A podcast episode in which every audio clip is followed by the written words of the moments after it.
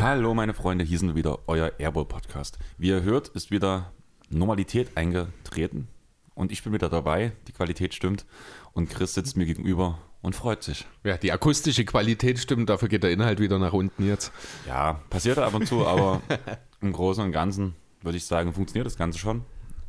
Ich bin wieder da nach zwei Wochen Urlaub. Morgen muss ich wieder arbeiten gehen. Das ist aber schade für dich.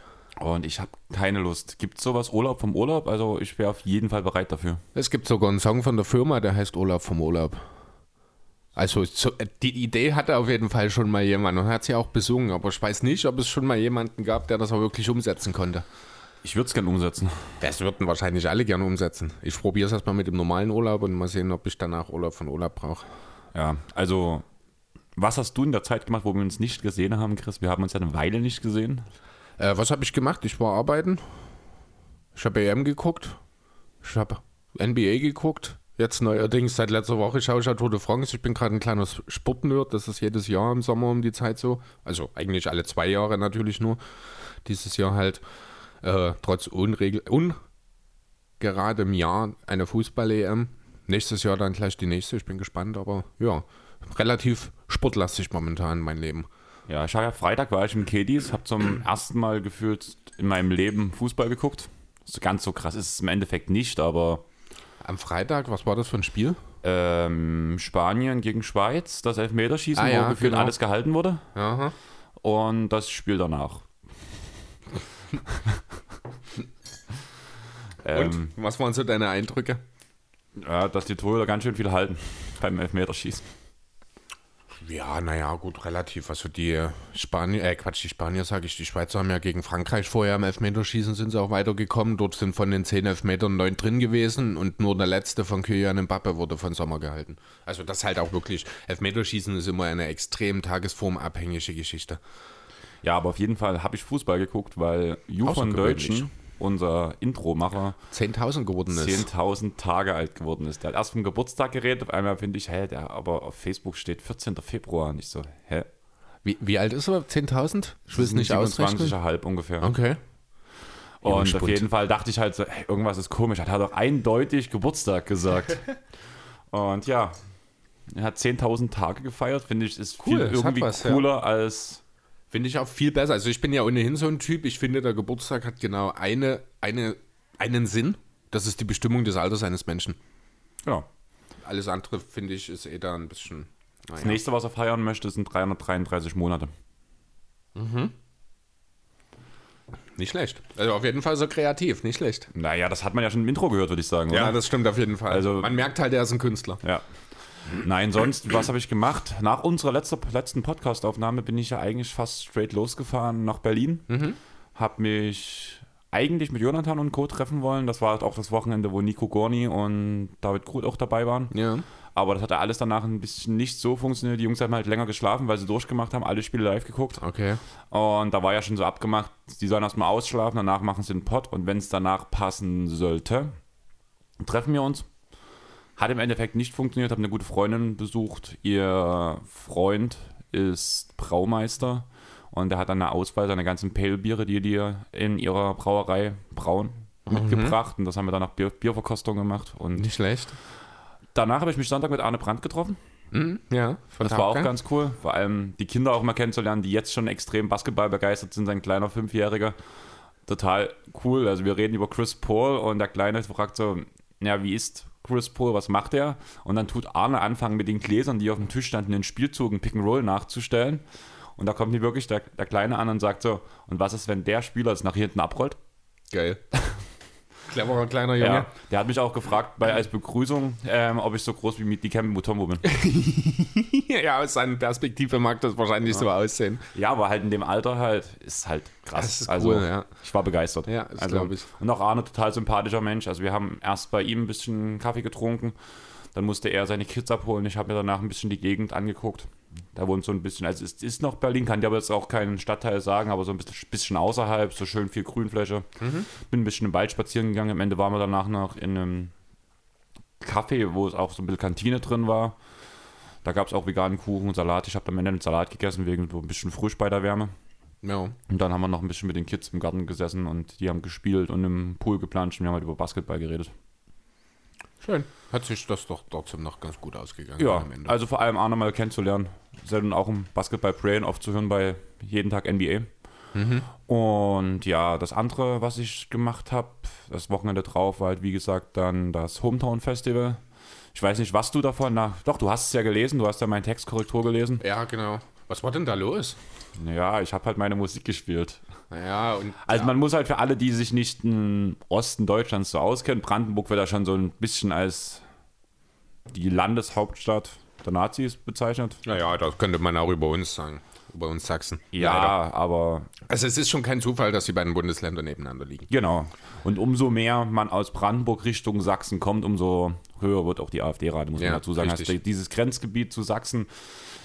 Aber auf der Brandenburg-Seite ist schon sehr schwierig und dort war halt auch das Festival. Die Jungs und Mädels, die das organisieren, stellen sich halt auch klar gegen rechts auf. Von daher ist das auch ein Festival, was man unterstützen kann, wo man gern hingehen kann. Ja. Wo auch Bands eingeladen werden, die halt ausschließlich gegen Faschismus, Rassismus und so weiter stehen. Allerdings, vor allem in dieser Corona-Zeit, wo jetzt die ganze Zeit nichts ging, tust du halt auch ein paar Idioten anziehen. Hm, wahrscheinlich. Ich Ja. habe mich echt schon gewundert, als ich das gelesen habe, was die Leute dort zu suchen haben, weil ich hätte schon das Hometown Festival wirklich so, wie du es jetzt beschrieben hast, auch erwartet. Alle deswegen, Bands haben eine linke Einstellung gehabt. ja, also. deswegen bin ich doch überrascht, dass es da so ein paar, ja, Andersdenkende, nenne ich es jetzt einfach mal, sich dort ja, niedergelassen haben für die paar Tage.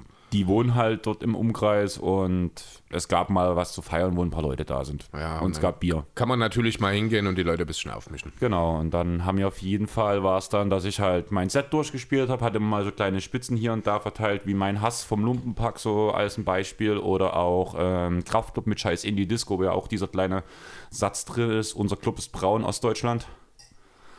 Und ja, die haben es bewiesen, dass es so war. Und dann halt die drei letzten Lieder, sage ich mal so. Also das letzte Lied ist bei mir immer das Laterne-Cover von ähm, Ich gehe mit meiner Laterne. Weiß nicht, ob du das kennst von Monster of Liedermaching Ich glaube, das hast du mir sogar schon mal gezeigt. Ja. wo er halt singt, dass er an der Straßenlaterne steht und im Winter mit der Zunge dran lecken wollte und dann Ja, steht genau. er halt mit seiner Laterne und ja.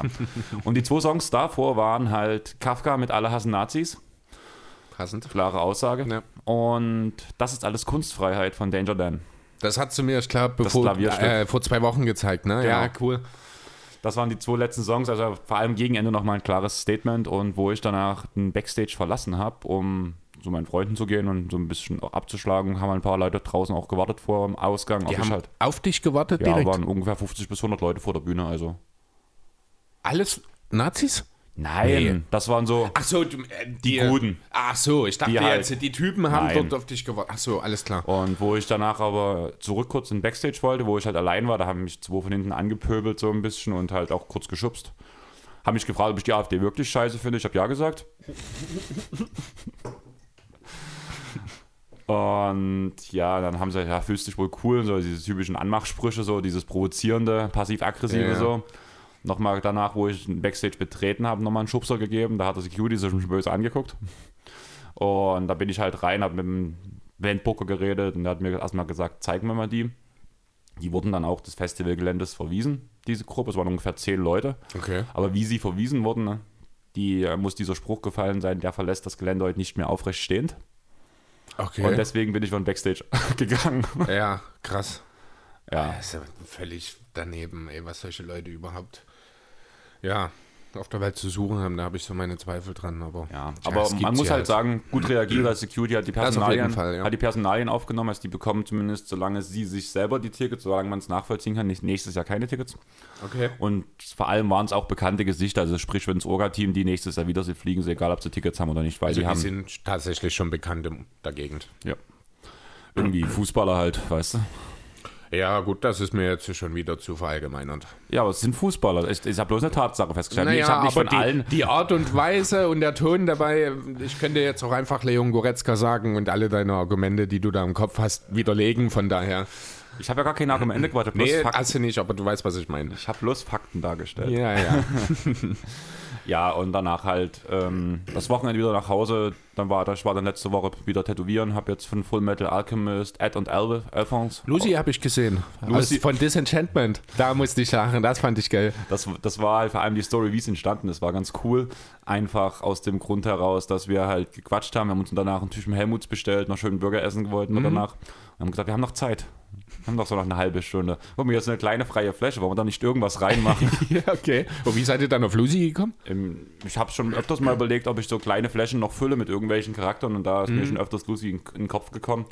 Und ich finde, passt da halt einfach diese liegende Position, passt Ja. sehr gut rein, muss Ja. ich sagen. Also für diejenigen, die gerade nicht wissen, von wem wir reden, Lucy ist der Dämon aus Disenchantment. Das ist äh, eine Netflix-Serie von den Machern von genau. Futurama und von, Simpsons. genau, von Matt Groening gemacht, wenn mich nicht alles täuscht, genau. Gibt zwei Staffeln inzwischen. Total cool, total herrlich, richtig schön flach. Also jeder, der äh, auf den Stil von Futurama steht, der wird auch mit Disenchantment eine Menge Spaß haben. Schaut da ruhig mal rein. Ja, es macht echt Spaß, obwohl es, wie du sagst, flach ist und trotzdem gefällt. Genau mein Ding. Also Und trotzdem was ich gefällt's mir. Dort, ja, was ich dort gelacht habe, also da gibt es auch diese eine Szene, wo die in der Kirche sind und so, ein, so eine selbstsatirische Kirchengeschichte, das habe ich damals, ich glaube, auch gepostet, weil ich dort vor Lachen unterm Tisch gelegen habe. Also schaut wirklich rein, das ist äh, eine super lustige Serie. Ja, und danach war jetzt am Freitag halt Ju seine 10.000 Tage. Mhm. Da war auch Konrad Küchenmeister dabei, der auch wieder, der auch im Hometown war. Also mittlerweile sind wir gute Freunde. Also wenn die dem, nach dir oder vor, vor dir mir war, aufgelegt hat, genau. ne? Hm. Und haben uns auch Nummern getauscht und sobald sie aus dem Urlaub wiederkamen, haben sie mich schon eingeladen in ihre Wohnung und dann machen wir Urlaubsauswertungen. Cool. Also die machen jetzt eine Europatour, blöd gesagt. Und versuchen. Also Tour im Sinne von, die treten auf oder machen Urlaub? Ähm, sie machen Urlaub, haben sich einen, ich weiß nicht, was die nächste, also kein T4-Bus ausgebaut, sondern die nächstgrößere Sache, weil ja Okay. Konrad auch relativ viel mit Instrumenten halt rumschleppen muss und mit Fahrrad wollten sie halt und so. Und die touren mit diesem Bus durch Europa, machen halt aus Spaß und er tut halt überall, wo er Lust, Lust und Laune hat, einer nach Straßenmusik machen. Okay, cool. Klappt das überall? Also ich weiß ja, in Deutschland Straßenmusik muss man ja anmelden, mehr oder weniger, ne? Hält sich aber keiner dran. Also das macht Ju auch nicht. Okay, und da machen die Behörden noch keine Probleme. Also gut, hier in der Neustadt mag das vielleicht nochmal die eine Sache sein. Bis 22 Uhr darfst du. Okay. Und gut, wie das in anderen Ländern ist, wirst du wahrscheinlich auch nicht wissen. Das, keine Ahnung. Okay. Ja, und auf jeden Fall war danach halt der Geburtstag, sage ich jetzt mal so. Danach habe ich mich gestern früh mit meiner besten Freundin Marlene verabredet. Und wie ich loslaufe, schreiben mir die Leute vom Hometown, mit denen ich mich nochmal treffen wollte im Nachhinein. Ja, wir sind 18 Uhr da. Ich so, hä, wie jetzt? Ja, wir kommen doch das Wochenende. Ich so, nein, wir haben vom 16., 17. geredet. Und irgendwie müssen wir völlig aneinander vorbeigeredet haben. Die haben die ganze Zeit von diesem Wochenende geredet. Ich habe die ganze Zeit von dem 16., 14 Tagen, 17. ja. geredet. Und ich habe sogar eine Doodle-Umfrage gemacht. Und da hat keiner mitbekommen, dass da ein anderes Wochenende da stand. Am Ende waren die Jungs jetzt trotzdem da. Okay. Und war auch gestern ein sehr süffiger Abend. Ich habe dann aber, wie du siehst, ich bin ein- einigermaßen fit. Geht, ja. Ich habe halt gut Wasser zwischendurch immer mal getrunken. Das ist also die Geheimwaffe, wenn man halt den nächsten Tag fit sein muss. Ja. Aber ein bisschen sch- wenig Schlaf war es trotzdem. Und deswegen würde ich sagen, starten wir langsam rein, weil wir haben jetzt fast 15 Minuten verquatscht. Ja, ich muss noch einen kurzen Gruß an die Landeshauptstadt Dresden loswerden. Ich hab's mal wieder satt, eure scheiß Epoch-Website funktioniert mal wieder nicht. Ich bin seit Monaten bargeldlos unterwegs. Das ist ein purer Zufall, dass ich ein 2-Euro-Stück heute dabei hatte, dass ich bei dir vor der Tür parken konnte. Ansonsten hätte ich wahrscheinlich sonst wohin gemusst. Geht mir ganz schön auf den Zünder, das passiert immer wieder. Äh, wird wahrscheinlich keiner von der Stadt hören, aber ich wollte meinen Unmut einfach mal kurz kundtun. Ja, dein Unmut hast du ja letzte Woche schon mit ähm, Matt kundgetan. Ja, was heißt Unmut? Letzten Endes sind wir eigentlich relativ gesittet aus der Sache rausgegangen, finde ich. Gesittet. Also gesittet, wir haben, also es ging ja um die Sixers letzte Woche, äh, haben ja doch sehr intensiv auch drüber geredet, was soll man mit Ben Simmons machen, soll man ihn traden, soll man es lassen. Ich sitze jetzt heute wieder im Simmons-Trikot, das ist eher Zufall, ich habe einfach das erste genommen, was oben lag. Es passt aber auch am besten und es fühlt sich immer noch richtig an, ein Simmons-Trikot zu tragen, deswegen bin ich mittlerweile sehr überzeugt davon, dass kein Trade stattfinden wird. Nichtsdestotrotz gab es ja Angebote jetzt. Darauf wollte ich raus. Genau, aber vielleicht sagst du mir erstmal, was du an Sixers Stelle machen würdest mit der Situation. Das würde mich erstmal interessieren. Ähm, ich würde schon versuchen, Simmons zu traden, muss ich sagen. Okay. Allerdings nur gegen ein Paket, was blöd gesagt offensiv angeboten wird. Also das Brockton-Paket, muss ich sagen, würde ich am Ende von einer Trading Deadline, beziehungsweise kurz vor der Saison würde ich das annehmen. Also ganz kurz, Brockton und ein First Rounder war das, Genau. ne? Hm. würde ich annehmen, finde ich auch. Ich finde das Skillset von Brockton sehr gut auf Embiid passend. Ja, das stimmt. Und allerdings war es richtig, es jetzt noch nicht anzunehmen, einfach weil man nimmt nicht das erste Angebot für einen Ganz deiner genau. Starspieler an. Richtig. Zumal, man muss auch ganz ehrlich sagen, die ganze Kritik hin und her, alles, es wäre mehr für Ben Simmons drin als ein Rollenspieler und mehr ist Marke Brockton, finde ich. Wobei, muss man relativ sehen, letztes Jahr hat er einen ganz schönen Schritt gemacht, deswegen muss man gucken, wie, äh, ob er das bestätigen kann, aber letzten Endes wird Malcolm Brockton wahrscheinlich aber auch nie ein All-Star werden, er ist ein Rollenspieler. Äh, das in Kom ein sehr, sehr, sehr guter Rollenspieler. Nicht, dass das falsch kommt, der ist ja auch ein guter Verteidiger. Ähm, aber er in Kombination mit einem First Rounder gegen einen am Ende seiner Karriere ja multiplen All-Defense-Player, mehrfachen All-NBA-Spieler. Das reicht mir nicht, muss ich ganz e- ehrlich sagen. Bei aller Kritik muss man halt einfach auch mal sehen, wie viele Sachen Ben Simmons im Team mitbringt, abgesehen von dem Shooting. Ja, gebe ich dir ja vollkommen recht, dass das so ist, aber einfach dieses Skillset, was halt Brockton mitbringt, mit seinem Shooting, mit der Perimeter-Defense, dass es halt gut passen. Also diesen Defense-Verlust durch Simmons macht halt das Shooting von Brockton wieder gut und das brauchst du wiederum, wenn du mit Embiid unterm Korb spielen möchtest. Zumal er halt auch Aufbau gut agieren kann. Genau. Ähm, man muss halt sehen, also er bringt natürlich eine gewisse Verletzungsanfälligkeit mit. Also ich sehe ich sehe jetzt das, wenn man es tun würde, wie gesagt, ich bin dagegen, ich will mit Simmons in die neue Saison gehen, aber wenn man es tut, äh, müsste man sich trotzdem noch Gedanken darüber machen, wie die Point-Guard-Position aussehen soll insgesamt, ob man dann Maxi vielleicht den nächsten Schritt zutraut oder ob man da vielleicht trotzdem sich noch um beispielsweise einen Kyle Lowry bemüht, weil nur mit Brockton als Nummer, also als Point Guard, das würde mir nicht reichen, weil er einfach zu verletzungsanfällig ist. Ja, kann ich verstehen, aber ähm, wie gesagt, ich fand jetzt, man hat vor allem Embiid hat eine Monsterleistung diese Playoffs gezeigt, beziehungsweise diese Soweit ganze sein Saison. Knie ihn eben getragen Genau. hat, ja. Und man hat halt einfach gesehen, dass mit diesem Personal, was man zumindest diese Saison hatte, wo man vor der Saison gesagt hat, das ist ideal passend auf Simmons, trotzdem klare Grenzen aufgezeigt wurde. Und Mhm. wenn ich mich halt entscheiden muss zwischen Embiid und Simmons, entscheide ich mich in 10 von 10 Fällen von Embiid für Embiid. Ja, natürlich. Er ist definitiv, er ist der entscheidende Mann für die Zukunft der Sixers. Da muss man nicht drüber reden, nichtsdestotrotz. Man muss halt auch mal schauen. Simmons hat jetzt sein viertes Jahr gespielt. Schaut mal, was Janis nach vier Jahren gemacht hat. Ne? Also, das ist, ich finde das auch manchmal ein bisschen unverhältnismäßig, wie über über Simmons geurteilt wird. Das Ding, was ich eher sehe, ist, dass wir von, bei Embiid von einem Spieler reden, der wahrscheinlich nicht so, eine lange, so einen langen Liga-Aufenthalt Ja. haben kann, weshalb man jetzt drüber reden muss, es muss jetzt stimmen. Und da können wir nicht wie bei Janis sechs Jahre warten oder acht Jahre im schlimmsten Fall. Ja, bei Janis hat halt auch keiner erwartet. Der ist ja ein 17er Pick, ich glaube. 17, ja, irgendwas in der Range in die Liga gekommen. Simmons war halt ein Number One Pick. Das sind natürlich die Erwartungen auch andere, das ist richtig. Ähm, man muss eh sehen, also ich habe jetzt diese Woche auch gehört, dass Danny Queen wohl eher nicht wieder zurückkehren wird. Finde ich sehr schade. Habe ja letzte Woche gesagt, mit einem fitten Danny Queen würden die Sixers jetzt in den Finals, äh, in den Conference Finals stehen, weil man äh, einfach Kevin Hörter nicht so viel hätte zugelassen. Also nicht so viele Kevin Hörter-Punkte hätte zugelassen in dem Spiel 7, wenn Danny Queen dabei ist. Ähm, da muss man eh schauen. Den könnte man theoretisch durch Tybull ersetzen. Dann hast du noch eine Maxi. Also das Talent im Philly ist nach wie vor da. Ich habe ja auch mal das Thema Tobias Harris angesprochen. Äh, da ich ja nach wie vor pro Simmons bin und der Meinung dennoch bin, dass man eventuell doch irgendetwas tun muss, dann kommt man zwangsläufig zu Tobias Harris, der einen Maximalvertrag hat, den ich nach wie vor sehr liebe, aber der eben auch in den Playoffs nicht immer hundertprozentig seine Leistung gebracht hat. Da muss man natürlich auch sehen, ob da eine Möglichkeit ist. Harris ist jemand zum Beispiel, den ich mir in vielen Teams sehr, sehr gut vorstellen kann. Ich habe ja auch, ich weiß gar nicht, ob ich mit Matt drüber geredet hatte, eine Idee, so einen seinen Trade rund um Lonzo und Tobias Harris. Stell dir mal einen Frontcourt aus Zion, Harris und Ingram vor. Dazu, dazu bringst du halt mit Lonzo Ball eigentlich den perfekten Mann für das Sixers-System rein, guter Verteidiger, kein, also nicht den perfekten Mann, weil er halt nicht unbedingt der Pick-and-Roll-Ballhändler ist, den die Sixers eigentlich brauchen. Dann wird man wieder auf Maxi schauen müssen, aber er ist toll in Ballrotation, weniger der Initiator, aber jemand, der den Ball exorbitant gut laufen lassen kann, guter Verteidiger.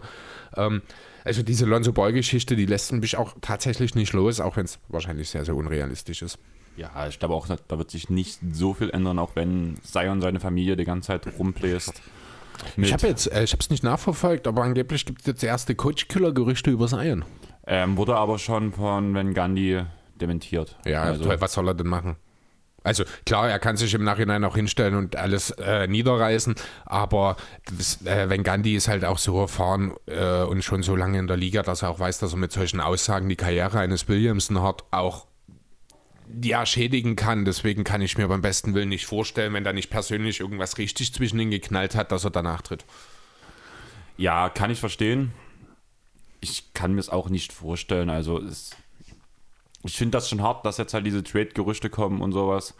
Auch wenn das größtenteils von der Familie ausgeht, von ihm. Aber ja, der Junge macht sein zweites Jahr. Der hat nicht mal 80 Spiele gespielt. Ja, muss man auch einfach mal die Füße Oder sind gut stillhalten. 80 Spiele jetzt, glaube ich. Sind gut Das, 80. ja, müssten jetzt ein paar mehr sein sogar, weil 70 jetzt, da hat er, ach ne, war ja auch ein bisschen, ja, ist auch egal, wie viel es im Endeffekt sind. Er ist zwei Jahre in der Liga, hat das erste zur mehr als der Hälfte ausgesetzt, also da muss man wirklich die Füße stillhalten. Äh, auch wenn er natürlich oder seine Familie die Anthony Davis-Geschichte natürlich auch mitverfolgt hat und weiß, dass die Pelicans nicht besonders gut darin sind, ihren zukünftigen Franchise-Spieler passendes Spielermaterial an die Seite zu stellen. Also Ja. einen gewissen Druck kann man schon machen, aber nicht auf diesem Weg.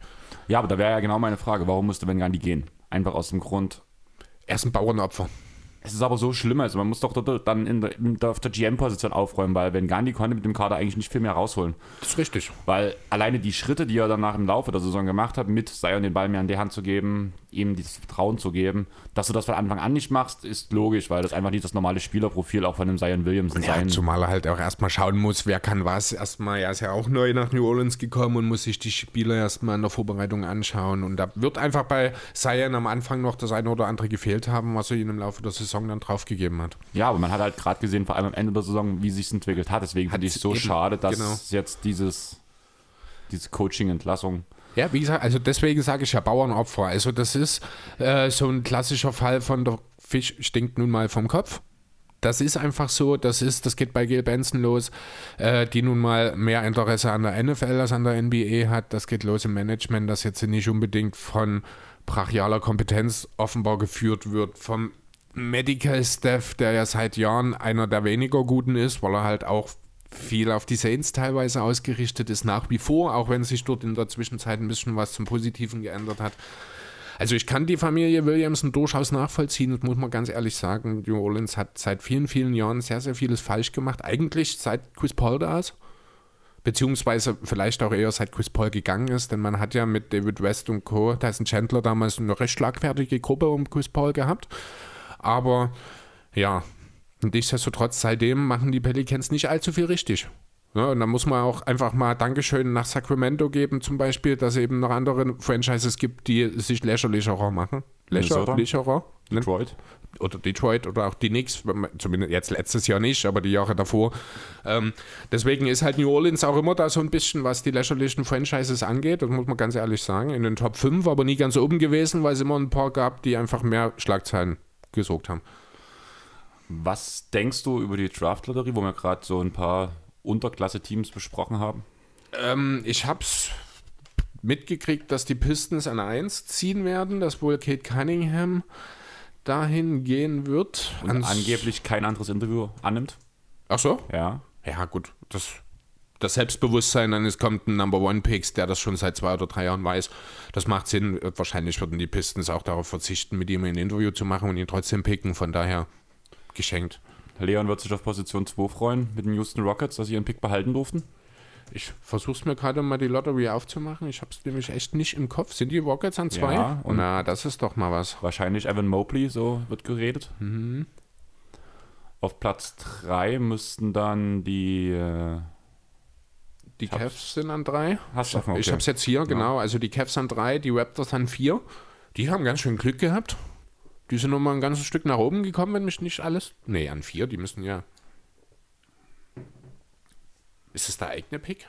Ist auch egal. Fünf Orlando, die Thunder an sechs, die Warriors an sieben und an 14 wohlgemerkt. Das ist der äh, Minnesota-Pick. Nee, Quatsch, doch, der der, Eigner und der Minnesota-Pick. Minnesota-Pick. Ne, der siebte ist der, äh, ist der der Timberwolves. Also da können wir auch nochmal gespannt sein. Da haben jetzt die Warriors zwei Lottery-Picks plus eventuell einen Andrew Wiggins oder einen James Wiseman. Ja, James Wiseman. Äh, hab ich letztens- ja, finanziell musst du eigentlich über Wiggins reden. Einfach, weil wenn du für einen Star traden willst, wirst du mit dem Wiseman-Gehalt nicht weit kommen. Da habe ich jetzt letztens ein Trade-Vorschlag gelesen, wo man so drüber nachgedacht hat. Ähm, Wiggins, Wiseman gegen äh, und einen First Rounder gegen Dame. Machen die Blazers nicht. Denke ich auch nicht. Aber Also ich habe ja selber auch so ein kleines bisschen mich äh, in diese dem für Philly Ideen ein bisschen rein verliebt. Natürlich habe ich das, muss man nicht drüber reden, aber man muss auch realistisch bleiben. Auch Josef Nokic hat es ja sehr schön gesagt, wenn dem geht, gehe ich auch. Äh, ich kann es mir beim besten Willen nicht vorstellen. Ich halte Lillard für so authentisch, für einen der authentischsten Superstars der Liga. Deswegen, der wird im Zweifel eher ohne Titel seine Karriere in Portland beenden, als nochmal irgendwo zu chasen. Ja, aber anscheinend gibt es ja nun die Probleme, also auch mit, auch ein bisschen Fanprobleme müssen jetzt aufgetreten sein, habe ich gelesen. Es ging ein bisschen was auf Twitter rum, dass die Fans ähm, von Portland dem vorgehalten haben, dass er heuchlerisch wäre, weil er ja sich die ganze Zeit Richtung ähm, Vergewaltigung ausspricht, was ja richtig ist, und danach halt, dass er ja involviert gewesen wäre bei der Verpflichtung von Chauncey Billups. Aha. der 97 einen Vergewaltigungsvorfall hatte, Ja. dass er sich für Kid eingesetzt hat, was ja eins zu eins selber war. Und da muss relativ viel so Äußerungen gekommen sein in die Richtung und was dann hat, muss dem das gemacht haben, was wir sonst von Kevin Durant kennen und hat reagiert. Also man muss, ich glaube, äh, diese Geschichte mit den Wunschcoaches auch einfach nochmal ins Verhältnis setzen. Es ist nicht so, dass Lillard sich hingestellt hat und gesagt hat, ich will Jason Kidd, sondern ihm wurden ein paar Namen genannt und er hat halt den Namen genannt, der ihm am besten gefallen hat. Da hat er mit Sicherheit nicht drüber nachgedacht, ob da vielleicht privat irgendwelche Sachen im Hintergrund gewesen sind, ob der Kid irgendwann mal Probleme hatte. Er hat halt ein paar Namen genannt bekommen und hat sich daraus einen rausgepickt. Das ist, also äh, da muss man wirklich vorsichtig sein, wie weit man dann damit geht. Deswegen, äh, ja, finde ich, dass da die Fans ein bisschen übers Ziel hinausschießen, dass wenn die Saison beginnt, die Sache eh schon wieder vergessen ist und spätestens mit dem ersten 40-Punkte-Spiel von dem ist er wieder der Gott in Oakland. Äh, nicht in Oakland, sondern in Portland. Portland. Also in Washington quasi. Ja. Ja, ich finde es halt interessant, diese ganze Thematik. So, irgendwas muss ja geändert werden. Man weiß nicht so richtig, was man ändern soll. Es, es kann eigentlich nur um CJ gehen. Genau. Aber was kriegst du zurück für den CJ McCallum, dass das halt funktioniert? So ein Straight-Up-Deal mit Ben Simmons zum Beispiel, habe ich auch schon mal was gehört. Würde Philly nicht machen. Ist mir zu wenig, muss ich ganz ehrlich sagen. Das sind einmal fünf Jahre Unterschied, weil dem, äh, dem sage ich, CJ ist, ich glaube, auch schon 29. CJ bringt defensiv gar nichts mit. Ähm, natürlich ist er ein guter Komplementärspieler für Embiid, aber das ist im Grunde jeder Shooting Guard, der ein bisschen dribbeln und werfen kann. Deswegen muss man da auch vorsichtig sein. Also nur ein Straight-Up-Deal würde ich grundsätzlich definitiv nicht machen. Ich hatte eine interessante, äh, ich habe ja äh, noch auf 2K20 spiele ich ja, weil ich die neue Konsole wollte und dort dann auf äh, die 21, das hat ja nur alles nicht geklappt. Dort spiele ich ja eine Center-Karriere gerade, habe mich dort von den Blazers picken lassen und die haben CJ McCallum getradet gegen Victor Oladipo in meiner Karriere. Das fand ich so von der Idee her, jetzt nicht der Spieler Oladipo, aber die Idee Oladipo, bisschen Ballhandling, ein halbwegs solider Wurf und ein guter Verteidiger, das ist das, Solider was sie, Verteidiger. Ein halbwegs solider, ein ordentlicher Verteidiger. Das ist eigentlich das, was die Blazers brauchen. Ideal wäre natürlich sofort Clay Thompson im Kopf, muss man nicht drüber reden, wird natürlich nicht passieren, aber das ist so das, wo, äh, wonach man suchen sollte, ob man da etwas findet, äh, wo man CJ McCallum entsprechend eintauschen kann. Aber das wird natürlich nicht einfach, denn die wachsen nicht auf Bäumen, die Spieler. Genau. Und von daher sehe ich es halt irgendwo nicht kommen und ich weiß nicht, ob. Darf ich eine Idee in den Raum Ja. werfen? Äh, kommen wir dann bestimmt auch gleich nochmal dazu. Die Hawks sind unheimlich, wenn äh, alle wieder fit sind nächste Saison, sind auf dem Flügel unheimlich dicht. Da kommt ein DeAndre Hunter zurück, da ist ein Cam Reddish gerade stark geworden jetzt die letzten beiden Spiele. Vielleicht kann man ja dort irgendwie mal schauen, ob man sich dort einen der jungen talentierten Spieler irgendwie ertraden kann. Müsste man wahrscheinlich auch einen Pick investieren. Weiß ich nicht, ob die Blazers da entsprechend die Möglichkeiten haben. Ähm, aber das wäre so jetzt, äh, ohne dass ich tief drüber nachgedacht habe, so die erste Idee, dass man vielleicht ein, Hürter oder ein, ein Reddish vielleicht auch irgend, also ich kann mir nicht vorstellen, dass die Hawks mit dieser vollen Breite auf dem Flügel in die neue Saison gehen, denn ich denke, da wird nicht genug Zeit für alle abfallen. Vielleicht kann man da in irgendeiner Form was tun. Ja, was willst du dafür haben? Weil auf den Das- großen Positionen ist man ja auch gut besetzt. Ja, auch Okongwu hat ja auch gute Schritte in den Playoffs gemacht, muss man ja wirklich sagen. Du kannst ja eigentlich, du musst eigentlich was für die vier finden. Würde ich sagen. So, Eigentlich auch nicht. Eigentlich ist die Firma Collins und Gallinari ja auch übelst gut besetzt. ja, also Ja, Das Ding das ist- ich sage, die Hawks haben zu viele gute Spieler. Das ist das, was ich meine. Am Ende muss man vielleicht anstelle der Hawks wirklich schauen, dass man zwei oder drei Spieler, die talentiert sind, aber in den langfristigen Planungen wahrscheinlich nicht den ganz entscheidenden Einfluss haben. Vielleicht reden wir da auch altersbedingt irgendwann über den Danilo Gallinari, der dann getradet wird. Ähm, dort denke ich, dass die Hawks im Sommer irgendwie ein bisschen Luft schaffen müssen. Ich meine, man muss mal sehen, die Andre Hunter war der beste Flügelspieler der Hawks. Der hat die Playoffs quasi komplett ausgesetzt. Das sind mal gute 30 Minuten, die durch andere sehr gute, talentierte Spieler befüllt wurden, obwohl der beste Mann nicht da war. Ja, gebe ich dir recht. Die Frage ist halt, wie weit geht es wirklich für die Hawks? Du hast ja auch selber gesagt, wir wollen heute noch mal ein bisschen drauf eingehen. Die Hawks sind ja rausgeflogen Mhm. gegen die Bucks jetzt letzte Nacht. Und ja, wir sind so gut wie live für euch heute. Ja, genau. Es ist Sonntagmittag. Genau. Und 17 Uhr droppt der Podcast trotzdem wie immer pünktlich. Wenn alles glatt geht, Jo, indem das ich ist- ausgehe. Das ist dir überlassen heute. Young hat sich geäußert und meint, wir sind die nächsten Jahre Contender. Ähm, ja, schwierig einzuschätzen. Also ich muss ganz ehrlich sagen, auch gerade in Bezug auf das, was ich gerade genannt habe, dass eben ein, die Andre Hunter beispielsweise noch fehlt. Äh, ja, mit den Hawks ist zu rechnen in Zukunft. Mit einem Frontcourt um Capella und Collins, von dem ich auch nochmal defensiven Schritt erwarte dann, was er ja auch schon gemacht hat, gerade als Help Defender ist ja Collins durchaus brauchbar. Ähm, dazu, wenn ein Hunter zurückkommt, ein Backcourt aus Bogdanovic und Young, mit denen ist zu rechnen. Klar haben sie dieses Jahr überperformt, aber die sind halt auch noch ein unheimlich junges Team, was noch äh, in, äh, mit Blick auf die nächste Saison einen großen Schritt machen kann. Äh, von daher, ja, die Hawks sind durchaus ein Team, das wir wieder mit in Bezug auf Homecourt wahrscheinlich nächstes Jahr in Betracht ziehen müssen vielleicht. Das ist halt wirklich die Frage. Ich habe irgendwie so das Gefühl, diese Saison, die kam so aus dem Nichts. Niemand hat mit den Mhm. Hawks gerechnet, obwohl sie eigentlich einen guten Kader hatten. Also zumindest so weit nicht mit denen gerechnet. Zumal es ja auch viele unangenehme Nebenschauplätze gab. Die Collins-Geschichte, der Trainerwechsel. Ne? Also, das ist ja wirklich dann mit dem Wechsel auf Lloyd Nate Pierce. McMillan. Nee, Nate McMillan. Lloyd Pierce war vorher, genau.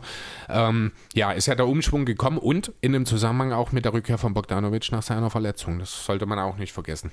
Genau, und deswegen finde ich die ganze Sache eigentlich wirklich interessant, was aus dem Team werden kann. Allerdings auch gerade durch diese vielen Umschwünge hat sich ja auch viel auf im Team verändert intern. Ja. Weshalb ähm, Scouting-Berichte, die zum Beispiel am Anfang der Saison geschrieben wurden, auf die Playoffs jetzt nicht mehr zutrafen. Und deswegen könnte ich mir auch vorstellen, dass das halt auch so eine Überraschungssaison war, weil man sich sie einfach nicht hundertprozentig scouten konnte. Und nächstes Jahr sind die Teams darauf vorbereitet, zumindest in der Saison. Oder zumindest besser in den Playoffs in der Saison. Ich glaube, in der Saison kann man zumindest einen Trae Young nicht aufhalten. Nö, also das geht ja auch in den Playoffs teilweise nicht. Das haben wir ja gesehen. Ja, aber man kann ihn, wenn man ihn danach irgendwann, oh, denke ich mal, gescoutet hat, ordentlich, ihn auch mal ein Jahr gesehen hat. Ah, ich weiß, es gibt halt diese Spieler, die sind offensiv so gut, so vielseitig, die, die kannst du einfach nicht rausnehmen. Ich finde Ja, Trae Young. logisch, aber aber ich finde, einschränken. ja, auch ein Trae Young, und das haben wir ja auch gesehen, selbst wenn du in der Lage bist, äh, einen Trae Young einzuschränken, das haben ja die Sixers teilweise geschafft, das haben auch die Bucks teilweise Anfang der Serie geschafft und trotzdem waren die Hawks in der Lage, ihre Spiele zu gewinnen, weil eben ein Trae Young dann auch in der Lage ist, auch wenn er schlecht scoret, seine Mitspieler besser zu machen. Ne, das ist so ein Chris Paul, kannst du halt auch mal eins von 20 gehen und er kann trotzdem noch der entscheidende Mann für einen Sieg sein. So weit würde ich bei Trae Young jetzt nicht gehen, jetzt noch nicht, aber Trae Young hat definitiv alles Potenzial dafür. Wie weit hätte Luka Doncic diese Hawks getragen?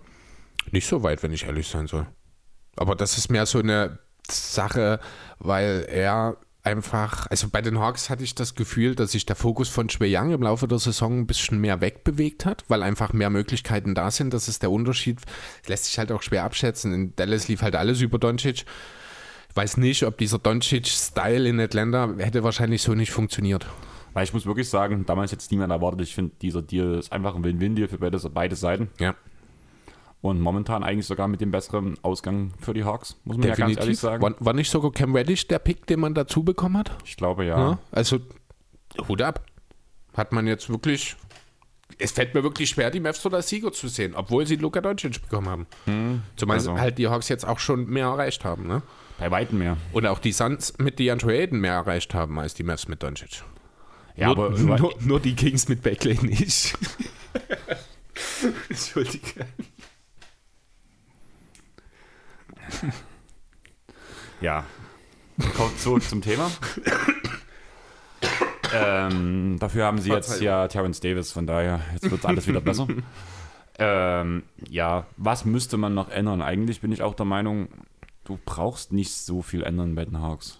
Also, wie gesagt, also das, wie ich vorhin schon gesagt habe, also na, es, ich sehe jetzt keine Schwachstelle. Was man so generell machen könnte, wäre ein bisschen Defense auf dem Flügel und den Guard-Positionen. Ähm, ansonsten sind die meines Erachtens nach zu breit aufgestellt, wenn alle fit sind. Ja, Lou Williams geht ja raus, das ist ja sein letztes Vertragsjahr gerade muss ja nicht heißen, dass er aufhört. Ich denke, er hat jetzt durchaus nochmal Spaß gefunden, auch bei diesem Hawks-Team. Äh, und warum nicht nochmal zu einem geringeren Preis ein bisschen Trey Young als äh, Mentor anleiten? Kann ich mir durchaus vorstellen, in kleiner Rolle. Ja, schon, aber das ist halt der Punkt, wo wir halt sagen, ausdünnen, das wäre dort halt so ein Fall, weil entweder du kriegst bessere Spieler raus, wenn du deine jungen Talente vertradest. Die hm. Frage ist, willst du das machen, weil du kannst mit deinen jungen Talenten auch wachsen und das sind ja die Spieler, die du überbezahlen kannst über deine Bird Rights. Ja, willst du das aber auch, dass da, da geht es ja auch schon bei John Collins los, der ja auch Restricted Free Agent wird und Maximaldeal äh, vor der Saison verlangt hat. Das wird sich jetzt wahrscheinlich nicht geändert haben. Und willst du dann dieselbe Situation, die du jetzt mit Collins hast, nächstes Jahr mit Hunter, das Jahr darauf mit Huerta und mit Reddish haben, ähm, dann bezahlst du irgendwann 200 Millionen für deinen Kern, der zwar sehr, sehr talentiert ist, vielleicht auch einen Titel gewinnen kann. Ähm, aber du gehst halt ein gigantisches Risiko. Das ist ja das Problem, was ja die Sander damals auch hatten mit Harden, Ibaka und Co. Irgendwann bist du an dem Punkt, wo du entscheiden willst, gehe ich jetzt all in und bezahle mich dumm und dusselig, weil ich halt diesen Fluch habe, so verdammt gut getraftet zu haben. Oder versuche ich jetzt den Mittelweg zu gehen, baue auf meinen Kern und versuche die jungen Spieler, mit denen ich noch was gewinnen kann, also in einem Trade, vielleicht mir noch mal den ein oder anderen Veteran, wie es die Warriors beispielsweise mit Iggy damals gemacht haben, äh, zu holen, von dem ich mir eher denke, dass er jetzt sofort noch mal dieses eine Level, was ich brauche, mir äh, bereitstellen kann. Und würdest du in dem Fall eher auf den Veteran gehen, den du dir schnappen möchtest, oder lieber auf Future First Round Picks? Wenn du ein Contender bist, gehst du nicht auf die Picks. Dann gibst du eher Picks ab und dann willst du den Veteran, wie ein PJ Tucker zum Beispiel, oder einfach um mal welche genannt zu haben. In Bielitzer hätte ich wahrscheinlich vor zwei Jahren auch noch genannt in dem Kontext. Die Sache ist halt einfach, man hat ja so einen jungen Kader und zumindest so diese Veteranen, das sollte eigentlich eines dieser jungen Talente reichen, um einen soliden Veteran ja, wie gesagt, also die Namen sind ja, das ist ja Wahnsinn. Ne? Du hast Hörder, Reddish, Hunter. Gut, Hunter wird nicht zur Dis äh, Diskussion stehen. Ich glaube Reddish auch nicht. Hörder jetzt nach den Playoffs eigentlich auch nicht. Theoretisch hast du dann, bist du dann auch schon wieder an dem Punkt, wo die Talente so gut sind, dass du sie eigentlich auch gar nicht abgeben willst. Ne? Genau. Ne? Das ist halt der Punkt, was du halt dafür haben möchtest, weil für einen Veteran, den dir zu schnappen für diese Talente, brauchst du definitiv nichts geben, blöd gesagt, sondern musst eigentlich noch was zurückbekommen mit zu dem Veteran. Ja. Und dann wäre halt die Frage, willst du dann einfach dich schon auf die Zukunft besser einstellen, vielleicht auch um einige Deals zu machen, dass du ein paar Future First Round Picks irgendwo in der Schatulle hast, die du irgendwann in der Saison, zum Beispiel vor der Trading Deadline, gegen einen so in Ungnade gefallenen Star zum Beispiel damit rausballern kannst. Das natürlich, ja, es kann natürlich auch sein, dass die äh, Youngs, äh, die Youngs, die Atlanta Youngs, die, die Trays und Youngs, die, genau, die Atlanta Trays Youngs äh, dass sie jetzt wirklich erstmal unverändert, mehr oder weniger unverändert in die Saison gehen und schauen, ob sich nicht vielleicht der große Deal irgendwo machen lässt, indem man dann, ja, wer weiß, Collins und Gallinari zum Beispiel anbietet. Ja, zum Beispiel. Ne? Also einfach mal Name-Dropping hier an der Stelle, wie gesagt, also Cam Reddish, ich bin ja von Anfang an ein sehr, sehr großer Fan von Cam Reddish gewesen. Ich freue mich, dass er jetzt endlich zündet, wenn er fit bleibt, jetzt eine ordentliche Vorbereitung macht. Dann ist das einer, der ja wahrscheinlich in zwei Jahren auch für die Hawks starten könnte, zum Beispiel. Von, von dem ich auch mehr mir erwarte als von einem Kevin Hörter zum Beispiel ja, es wird wirklich spannend, wie die ganze Sache ausgeht. Am Ende irgendwo tummelt da ja auch noch mit Okongwu, den hast du schon genannt. Äh, und auch mit Bruno Fernando noch zwei halbwegs talentierte, also Okongwu sicher mehr als Fernando, äh, Bigman herum. Du hast mit Capella einen, den du gut bezahlst und der seine Leistung bringt. Der ein, ein absolut under, äh, ja gut, absolut underrated, vielleicht nach dieser Saison nicht mehr, aber ein richtig, richtig guter, vor allem Defensivcenter ist.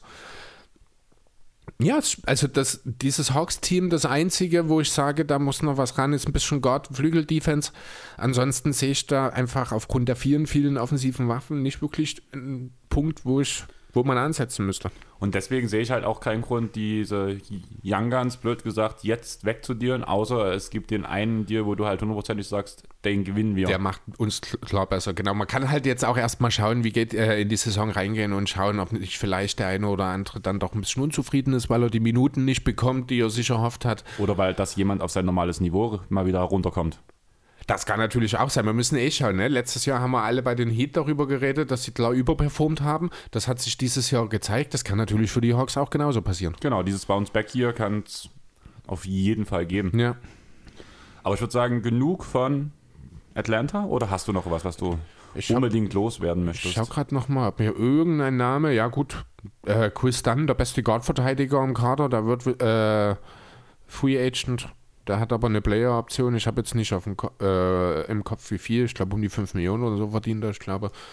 Äh, das wäre jetzt noch so ganz konkret neben eben John Collins. Was machen wir mit John Collins? Max Deal. Wird zugeben? Ja. Sie sind dann auch, ich weiß nicht, Capella ist, ich glaube, nah dran am Max, die ist nicht ganz voll. Es werden dann auch Hatte Capella nicht die 90 Millionen, vier Jahre? Na, irgend, na, ist ja so nah dran am Max-Deal, aber ich glaube nicht ganz dran. Ähm, das ist ja zu dem Zeitpunkt, als wir unterschrieben haben, in dem Bereich gewesen. Ähm, ja, gut, und dann willst du Trae Young nächstes Jahr. Nee, Trae Young kann ja jetzt auch schon äh, diese. Ah, nee, er kann keine Supermax unterschreiben, weil er kein NBA-Spieler ist, aber. Ja, gut, nee, dann wird er wahrscheinlich auch noch nicht unterschreiben und die Saison noch abwarten, denn nächstes Jahr wird er ein All-NBA-Spieler sein. Na, und dann hättest du aber nach der folgenden Saison auch schon wieder die Situation mit drei Max-Playern. Und dann sind wir an dem Punkt, dass Hunter, Weddich, Hörder irgendwann auch bezahlt werden wollen. Ja, wie, wie du vorhin schon gesagt hast, sagt, es ist eine schwierige Situation. Also Ja. man hat Aber Gold in der Hand und Scheiße am Fuß, sagt man, oder sagt man das so? Ja, ne? so ungefähr, also ich kenne das Sprichwort so äh, an sich nicht, aber ja, es macht auf jeden Fall Sinn, was du sagst. Also man hat halt eigentlich alles, was man will, aber irgendwo, Die beste Scheißsituation, die du haben kannst. genau, ungefähr. Kommt halt, das ist halt wirklich, du hast vor uns ein sehr gutes Beispiel gebracht, damals mit dem Thunderkader um KD, Westbrook, Ibaka und Harden. Harden wo Ja. dann ja Harden nach Houston abgewandert ist. Und ähnlich wird es jetzt auch werden und mal gucken, ob wir auch in diesem Team drei MVPs haben. Zukünftige. Wer weiß. Ich glaube es nicht. Nee, ist schon sehr unwahrscheinlich. Es wird tendenziell nur einer an diesem Team wirklich ein MVP-Kaliber sein, das ist Trae Young, aber es wird schon den ein oder anderen All-Star in diesem Team im Laufe seiner Karriere geben, da bin Ja. ich mir sicher. Vielleicht machen die auch so ein. also Eigentlich war es ja dieses Jahr schon so wie das ähm, Atlanta-Team damals um Dennis Schröder und Jeff Teague. Ja, nee, Du hast das halt diesen einen ulti ultimativen Star halt, der dort damals gefehlt hat. Genau, das wollte ich gerade. So richtig vergleichbar ist es nicht, weil das ist ja ein ganz klares Trae Young-Team hier an der Stelle trotzdem noch. Ja, mir geht es halt vor allem mit dem Vergleich so, dass niemand damit gerechnet hat, dass dieses Team so weit kommt. Weil auch mit den Hawks damals hat niemand gerechnet. Naja, gut, die sind das Number One Seed durch.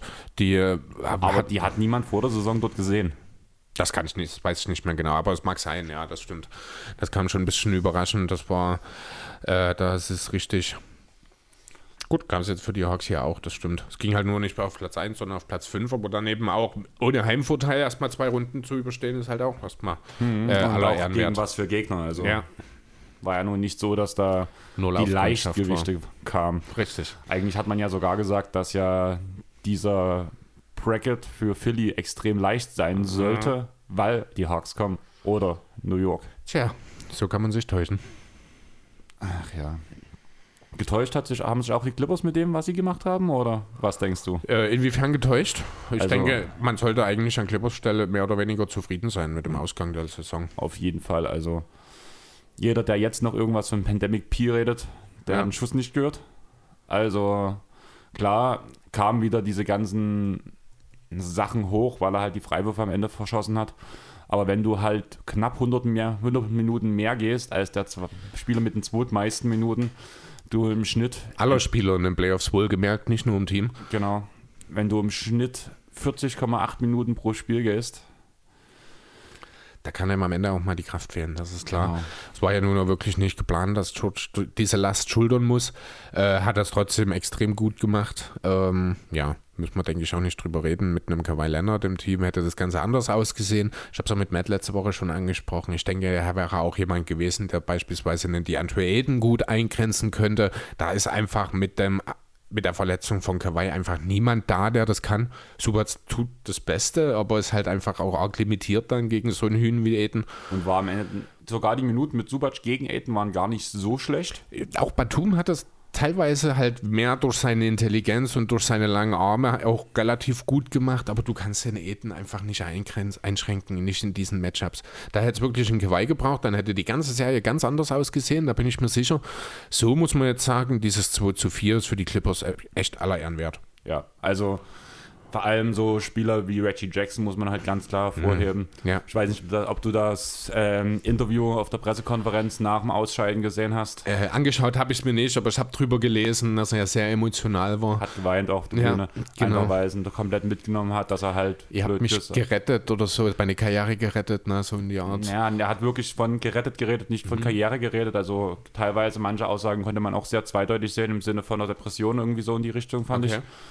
Also der hat halt auch von seinem Leben geredet und nicht seiner Karriere. Und ja, war ein bisschen schwierig, aber es ist halt einfach schön zu sehen. Ich weiß noch, wie alle geredet haben, ja, Reggie Jackson, Reggie Jackson. Und ich habe ja damals vor der Saison schon gesagt, holt den Jungen zurück. Das ist bloß ein Minimum-Deal. Und das, was er jetzt vor allem in den Playoffs gespielt hat, ist mehr als ein Minimum-Deal. Ja, auf jeden Fall. Also, aber es ist ja nicht nur Jackson, es ist auch ein Nick Batum, der ja eigentlich schon als Körperleiche irgendwo abgetan war in Charlotte, der nach LA kommt und auch fürs Minimum extrem gut wirkt. Äh, da ist ein Moes zu nennen, der natürlich heillos überbezahlt ist, aber am Ende der Playoffs dann auch, auch nochmal seine Leistung gefunden hat. Also immer ab Spiel 3 in jeder Serie, muss man dazu sagen. Die Genau. ersten zwei Spiele sind ja mal komplett Ausfälle gewesen. ja gut, aber da hat er sich auch nur ins Team eingefügt. Ja. Danach halt muss man ganz klar Terrence Mann nennen. Ja, der wahrscheinlich die Entdeckung der Clippers in dieser Saison. Vielleicht der ganzen Liga sogar. Ich hab's gesagt. Hast du tatsächlich, ja. Ach ja, ich liebe den Jungen einfach. Meinst du, er wird Starter? Nein. Kannst du dir vor, also ich könnte mir zum Beispiel durchaus vorstellen, dass er sich eben, also unter, äh, vorausgesetzt, man holt die Leute zurück, dass er eben mit George, Leonard, Zubac und Jackson und die Starting Five, dass man Morris auf die Bank bringt, Man als Zweier dort rein, dann kannst du George auf die drei, Kawhi auf die vier. Fände ich ganz interessant eigentlich. Für die Regular Season muss Beverly weiter starten. Punkt. Ach ja, gut, Beverly, na, darüber. Einfach, ganz ehrlich, Beverly ist für die Saison ein guter Verteidiger und wichtiger als Jackson als Starter. Du brauchst Jackson von der Bank als Energizer, der dir halt die Würfe chucken kann und wenn es halt nicht läuft, läuft es nicht. Aber habt ihr nicht dafür Luke Kennard? Einer, das ist doch die schlimmste Prediction, die ich letztes, letztes Jahr gebracht habe, letzte Offseason. Ja, was machen wir mit Luke Kennard? Tja, du kannst gerne mal versuchen, den zu vertraden. Also ich kann mir nicht vorstellen, dass man wirklich glücklich ist mit dem Vertrag, den man ihnen letzten Sommer gegeben hat. Ist man nicht, man hat aber Ansätze gesehen, wo ich mir sage, er kann das Geld in einer Saison wert sein. Aber wir reden ja nur von offensiven Ansätzen, oder? Ja. Okay. Deswegen, rede, deswegen rede ich gerade auch wirklich von der Regular Season Ja. und nicht von den Playoffs. Und da ist genau die Krux. Also du kannst ihn halt attackieren, attackieren, attackieren. Ja. Der kann dir halt mal Haufen Würfe chucken, aber im Endeffekt fehlt halt einfach die Defense. Vielleicht kommt da noch was dazu. Er ist auch jetzt, äh, ja, mal gucken, was noch draus wird, sage ich mal so. Gute Ja. Vorbilder hat er ja. Eigentlich hat er auch einen Körper dafür, ein guter Verteidiger zu sein. Er hat auch, also grundsätzlich muss man ja sagen, ein schlechter Verteidiger sollte in einem Team auch absolut zu verstecken gehen. Ja, andererseits, Gerade in diesem Clippers-Team eigentlich. ja, gerade wenn du mit Beverly startest. Ah gut, andererseits, wenn du mit Beverly startest, hast du kaum mehr Defense von der Bank, außer ein Man. Oh, nee, stimmt auch nicht. Batum. Ibaka. Das ist mir völlig, der Ibaka ist mir total ein bisschen aus, der, äh, aus dem Bewusstsein gestrichen. Hat er in den Playoffs überhaupt gespielt? Am Anfang Nein. gegen Dallas? Nee, auch nicht. Nein. Da hätte natürlich auch nochmal ein sehr entscheidender Punkt werden können, denn das ist auch so einer, der mit Aiden gut umgehen könnte, glaube ich. Und am Ende hat ja auch Subac auch noch gefehlt gegen die Suns. Ja, Also war wirklich eine verletzungsgebeutelte oder waren verletzungsgebeutelte Playoffs, muss man ja bei den Clippers wirklich sagen. aber über wen kann man das nicht sagen? Ja, Na, also das muss man auch sagen, ich finde auch schon über wieder... Suns. Chris Paul? Ja, nicht in der Serie. Nee, aber dafür in der Serie davor. Ähm, ja, ich, es kommt ja jetzt hier wieder die Diskussion auf, dass man ja diese Meisterschaft mit einem Sternchen versehen soll, wegen so vielen Verletzungen. Da kriege ich die Krise, wenn man solche Argumentation. Keine Meisterschaft jemals sollte mit einem Stern versehen sein. Wer am Ende des Jahres Champion ist, ist es verdient. Ganz ehrlich, hört euch den letzten Fragenpot von Trey Vogt an, Mhm. weil da wo hat er das auch gefragt, weil halt diese Diskussion aufgekommen ist. und hat Trey so die komplette NBA-Geschichte durchgegangen, warum man überall hätte ein Sternchen setzen können. Findest und du überall was? Und da war so, alleine von dem, was ich ausgemalt habe, da hätten erstmal die Lakers so acht Meisterschaften weniger gehabt oder so. Ja. Ja, Also- also eine total bescheuerte Argumentation. Das mit der Bubble hätte ich am ehesten noch nachvollziehen können, aber auch dort war ich dagegen, einfach weil am Ende spielen die auch nur Basketball.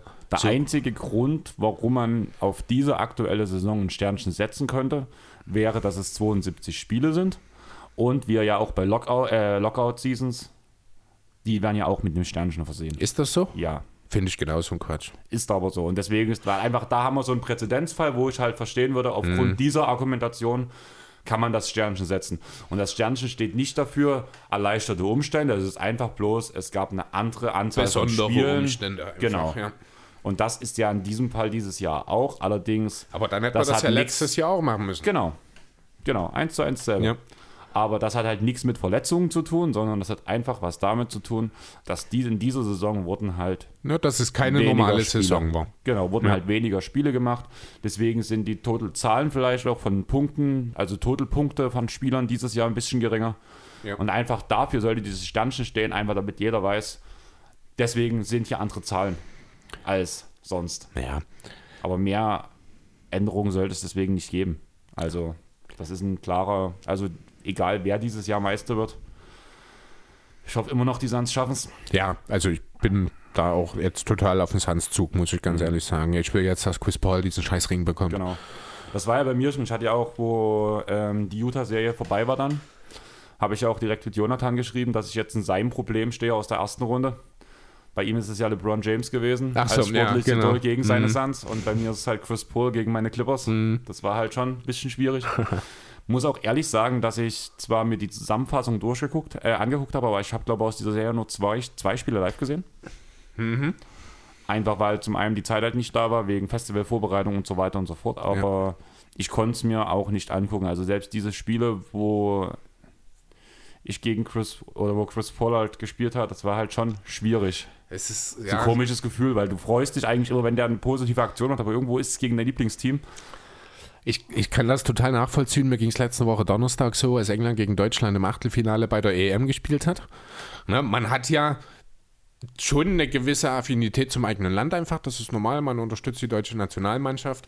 Das mir egal. gehört einfach dazu. Aber ich habe halt so das Team, das ich mir selber aussuche. Und das ist nun mal die englische Nationalmannschaft. Das ist auch schon so, seit ich denken kann. Ich habe nur mein Auslandspraktikum in England damals gemacht. War schon immer Stephen Jawar ist da schuld daran, dass ich meine Liebe zu England gefunden habe. Und ja, und dann, ich glaube, ich habe mir auch so in meiner Nachbarschaft ein bisschen Feinde gemacht an dem Abend. Denn ich bin zweimal sehr laut gewesen und man muss dazu sagen, wenn jemand sehr laut jubelt bei uns in der Straße, das hört man wirklich an bestimmt 40, 50 anderen Wohnungen, weil die Häuser so zusammenstehen alle. Und ja, ich habe halt zweimal sehr laut gejubelt, wo der Rest der Straße leise war. Weil halt England zweimal Tore gemacht hat. Ja, und dann ist man schon, ja klar, man freut sich, dass sein Team gewonnen hat, aber andererseits ist es halt auch kacke, weil das andere Team verloren hat. Ja, ich habe mich gar nicht so wirklich geärgert. Ich habe eigentlich wirklich gedacht mit dem Playoff aus, dass ich mich, also ich glaube gegen Dallas hätte ich mich richtig geärgert, gegen Utah hätte ich mich richtig geärgert, da wäre es aber noch irgendwo gegangen, einfach weil Kawhi gefehlt hat. Ja. Und irgendwie war diese Sache gegen die Phoenix Suns rauszufliegen, gegen Chris Paul rauszufliegen, Das ist okay. irgendwie versöhnlich, Ja. muss ich sagen. Also, Also es ist ja nur auch nicht so, dass es äh, ein unverdientes Weiterkommen gewesen wäre. Ich habe auch irgendwie den Eindruck, die Suns haben noch nicht alles abgerufen, was sie können. Also ich glaube, da ist noch ein bisschen Luft im Zweifel. Ähm, ich finde, jeder Spieler bei den Suns hat schon mal gezeigt, was er kann. Also seien es auch von Crowder die 20 Punkte in einem Viertel oder 16 Punkte waren es, glaube ich. Ja gut, aber das ist so eine Sache, die traust Jake Crowder immer zu. Weil Ja. das halt so einer ist, der ohne zu zögern den auf einen Dreier nimmt und dann fallen halt mal vier rein und dann bist du schon bei zwölf Punkten. Und ne? das ist halt der Punkt, jeder von den Spielern hat schon mal sein Maximales gezeigt. Dem einzigen, dem ich dann einen Boost nochmal zutraue von der Bestleistung, nein, auch das nicht. Chris Paul hat 41 Punkte gemacht. Sorry, das passiert ich, würd, Playoffs ich würde. nicht nochmal. Äh, äh, oh, sag das nicht. Glaube nicht dran. Hat er schon mal in einem Closeout-Spiel gemacht. Ich weiß nicht, ob du das auch gesehen hast.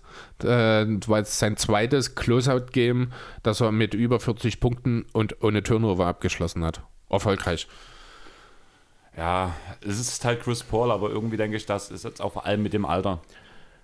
das war schon mal ein besonderes Spiel. Ja, nee, also ich verstehe deinen Punkt, aber ich glaube, es gibt keinen Spieler, der weniger vom Alter abhängig ist und das stelle ich Ihnen mittlerweile auch über LeBron James äh, als Chris Paul, weil der halt so absolut gar nicht von seiner Athletik abhängig ist, weil der so ein irre, irre intelligenter Typ ist.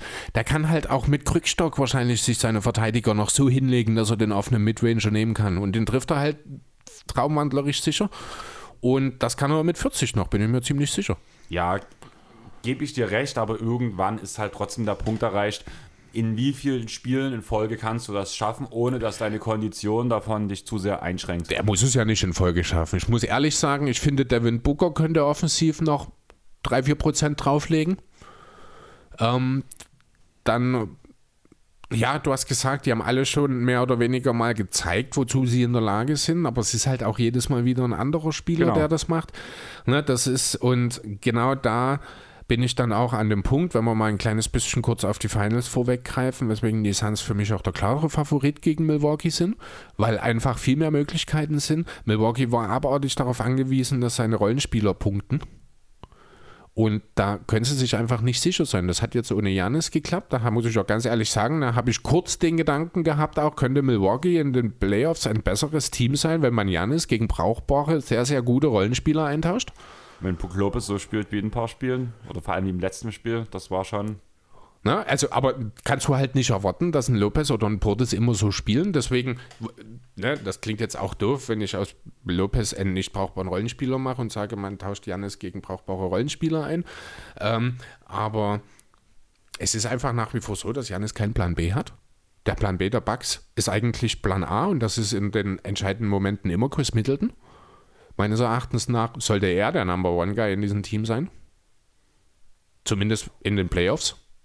Haben wir ja jetzt auch schon häufiger drüber geredet, dass Janis vielleicht kein Playoff-Spieler ist, ne? Das klingt schon leicht wie Gotteslästerung. Ich, Nie, dass du jetzt Zeus verärgerst gerade mit der Aussage. aber du weißt, was ich meine. Du weißt, worauf ich hinaus will, oder? ja, ich weiß komplett, auf was du raus möchtest, aber ja, es ist schwierig. Ja, und weil halt, um äh, wieder zurück auf diese Suns äh, Bucks Matchup zu kommen, du kannst halt bei den Suns kannst du dir sicher sein, dass drei, vier Rollenspieler, oh, und Rollenspieler sind alle die nach den Big Three, also nach Aiden, Booker und Paul, ähm, dass von denen locker zwei oder drei dir zweistellige Punkte in jedem Spiel bringen. Ne? Nie immer dieselben, aber immer andere. Bei den Bucks kannst du froh sein, wenn du in einem Spiel mal zwei hast, die zweistellig punkten. Und das wird genau dann wieder relevant, wenn Janis zurückkommt. Und das wird in den Playoffs, äh, in den Finals passieren. Und dann äh, ja, brauchst du entweder drei elitäre Spieler der Back um ein Spiel zu gewinnen, oder du brauchst eben diesen einen oder im Idealfall zweiten, also zwei Rollenspieler, die halt mehr machen, als sie bisher normalerweise in den Playoffs gemacht haben. Lopez wird wieder weiter draußen spielen, wenn Janis zurück ist. Von ihm erwarte ich das nicht. Von Protis erwarte ich generell nicht viel. Ähm, der hat mich jetzt doch positiv überrascht, nichtsdestotrotz in Aber den die Playoffs. ganze Saison schon, muss man Ja, sagen. auch, aber besonders, also ja, in der Regular Season habe ich nicht erwartet, dass er schlecht aussieht, aber in den Playoffs habe ich echt gedacht, dass er vom Feld gespielt wird. Also da muss ich echt sagen, bin ich positiv überrascht. Er Also doch- er hat ja teilweise vor allem in der letzten Serie kaum Minuten bekommen, beziehungsweise auch keine Minuten bekommen. Da Ja, war ja aber- aber bloß Garbage Time, aber jetzt, wo Ja, Janis weg Giannis ist, raus muss ist. er halt. ja, und das macht er auch gut. Also für seine Verhältnisse. Also er ist besser, als ich dachte, will ich einfach nur damit sagen. Ich habe gedacht, er wird noch am Ende sogar vor Beginn der Playoffs komplett aus der Rotation fallen. Ja, und wenn man dann eben schaut, wenn der Janis zurückkommt, ich glaube eben nicht, dass diese Firepower dann da ist und deswegen gehe ich am Ende mit den Suns. Weil die auch gute Defender haben, um Janis und Co. einzugrenzen. Ja, also ich finde es auch passend, aber ich bin da gerade ganz falsch. Du hast mich vor dem Pod gefragt, ähm, wie wir den Pod heute nennen wollen. Aha. Mir schwebt gerade Titelbild und ähm, Folgenname vor. Der da wäre? Wirklich so Gotteslästerung. so. Folge 94, Gotteslästerung. Und ich suche mir ein Bild von Zeus, mache auf Zeus sein Gesicht Giannis mit hier Blitzen und du unten mit deinem Gesicht so irgendwo nach oben guckst, so wie Giannis Blitze auf dich feuert. Okay. Klar, von mir aus. Irgendwie finde ich es lustig. Ja, hat was. Muss ich bloß wieder Bilder von dir finden. Viel Spaß. Ja, da gibt es nie viel. Zumindest nicht, wo du erschreckt guckst. Nee, sicher nicht. Ha? Da achtest du auf deine. Vielleicht habe ich eine Idee, was du dafür nehmen kannst. Ich gucke dann mal. Okay. Ja, aber irgendwie würde ich es cool finden, muss ich sagen. Ja, hat was. Diese Metapher auf ähm, Zeus, Greek Freak und so weiter und so fort. Auch sehr passend. Und ja, von daher. Gut. Ähm, Gibt es irgendwelche Spieler, kommen wir nochmal zu den Clippers zurück, gibt es irgendwelche Spieler, von denen du sagst, die will ich, also die jetzt auslaufend äh, auslaufende Verträge haben, von denen du sagst, die will ich auf keinen Fall wieder haben? Nö. Eigentlich gehe ich auch schon davon aus, dass die Clippers nahezu mit demselben Kern wieder in diese neue Saison gehen, oder? Glaube ich nicht. Weil Jackson der Vertrag zu groß wird. Denkst du? Man kann ja bloß 8% oder sowas, wenn man über. Also man Ach so, weil keine Bird Rights sind, stimmt. Hm. das sind glaube ich 8%, die du erhöhen kannst, gerade mal. War das nicht so oder war es 18%? Ja, das weiß ich nicht genau. Auf jeden Fall kannst du ja bloß stimmt. bis zu einem gewissen Teil erhöhen und jedes andere Team kann halt mehr geben. Ja, Batum ist selbe. Ja. Allerdings, bei Batum muss man sagen, der kriegt halt noch äh, in den nächsten zwei Jahren jeweils 9 Millionen aus Charlotte. Da wäre vielleicht eher für äh, ein geringeres Gehalt zu bekommen. Kann sein, auch mit Jackson mit den Aussagen, dass er für immer, also hat er selber gesagt, er will ein Clipper for Life sein, auch wenn er auch noch nicht weiß, wo es hingeht. Verdient hat er theoretisch auch schon genug mit seinem Vertrag in Detroit damals. Ne? Andererseits, wenn dann der große Vertrag vor dir liegt, dann sagst du nicht nein wahrscheinlich. Genau. Ne? Und darum geht es. Und das denke ich halt genau dass bei dem Punkt, dass das das große Problem wird. Ja. Alle anderen haben eigentlich noch ihren Vertrag. Kawhi, denke ich, wird bleiben. Und wie? Unterschreibt er neu oder nimmt er seine Option und unterschreibt nächstes Jahr neu? neu. Der kriegt, der kriegt den Max-Deal, weil nach der Saison hat er seine 10 Jahre voll. Da kann er die 35. Aber ist das nicht erst nach nächster Nein. Saison? Darum geht es ja die ganze Zeit, dass diese Ausstiegsklausel ist, damit er danach den großen Deal unterschreiben kann. Okay. Hundertprozentig. Deswegen waren ja alle überrascht, weil er ja im selben Jahr ist wie Paul George, Mhm. dass Paul George davor schon unterschrieben hat. Und Ja, nicht das die hat man 35 jetzt neulich schon mal, ne? Genau. Und bei sind dann die 10 Jahre voll. Mit, der, mit Beginn der nächsten Saison. Damit kann er diesen 35% ähm, Prozent Max-Deal unterschreiben. Das sind 39 Millionen pro Jahr. Jetzt bekommt er, glaube ich, gerade 33 oder 34 Millionen. Sprich, er verdient schon im allerersten Jahr. Diese Supermax ist mehr, als er jetzt Genau. normal. 34 34,3 jetzt aktuell. Die Option wären 36 Millionen. Genau, 39 Millionen ist der neue Vertrag im ersten Jahr. Ja, kann man natürlich machen. Wie ist denn jetzt die Verletzungssituation um ihn? Gute Frage. Weiß er auch nichts Neues, Nö. ne? Das ist, also man kriegt da auch nichts mit. Aber es ist Kawhi, das ist irgendwie normal. Ja, Also angeblich ist es nicht gerissen. Das ist ja schon mal positiv, weil sonst wäre es schon operiert geworden. Ja. Deswegen denke ich, wird es eine Dehnung sein, die aber so schlimm ist, dass ihn halt außer Gefecht gesetzt hat und dass er nicht spielen konnte. Deswegen, da war er sogar für Game 6 war er ja auf ähm, Game Time Decision oder Genau. so, ne? Hm.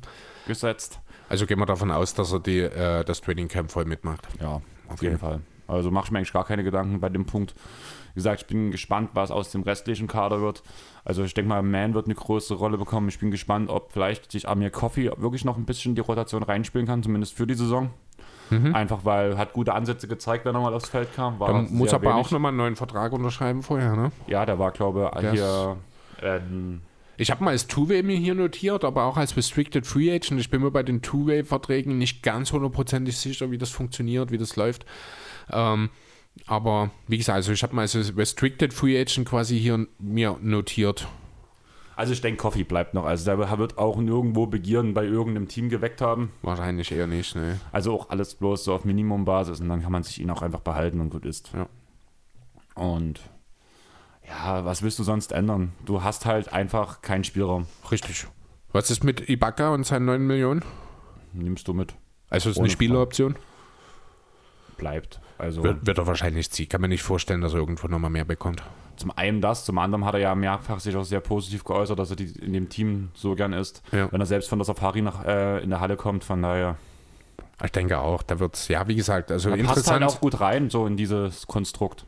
Ja, er bringt halt auch eine gewisse Diversifizierung, äh, Diversität, gerade auf der Center-Position, die den Clippers gerade in diesen Playoffs wirklich gut getan hätten. Also er wird schon auch ein wichtiger Teil dann auch ähm, entscheidender für die nächsten Playoffs sein sollen. Deswegen gehe ich schon auch davon aus, dass er zurückkehrt. Was machen wir mit Boogie? Wird jetzt nicht zwingend benötigt, würde ich behaupten wollen.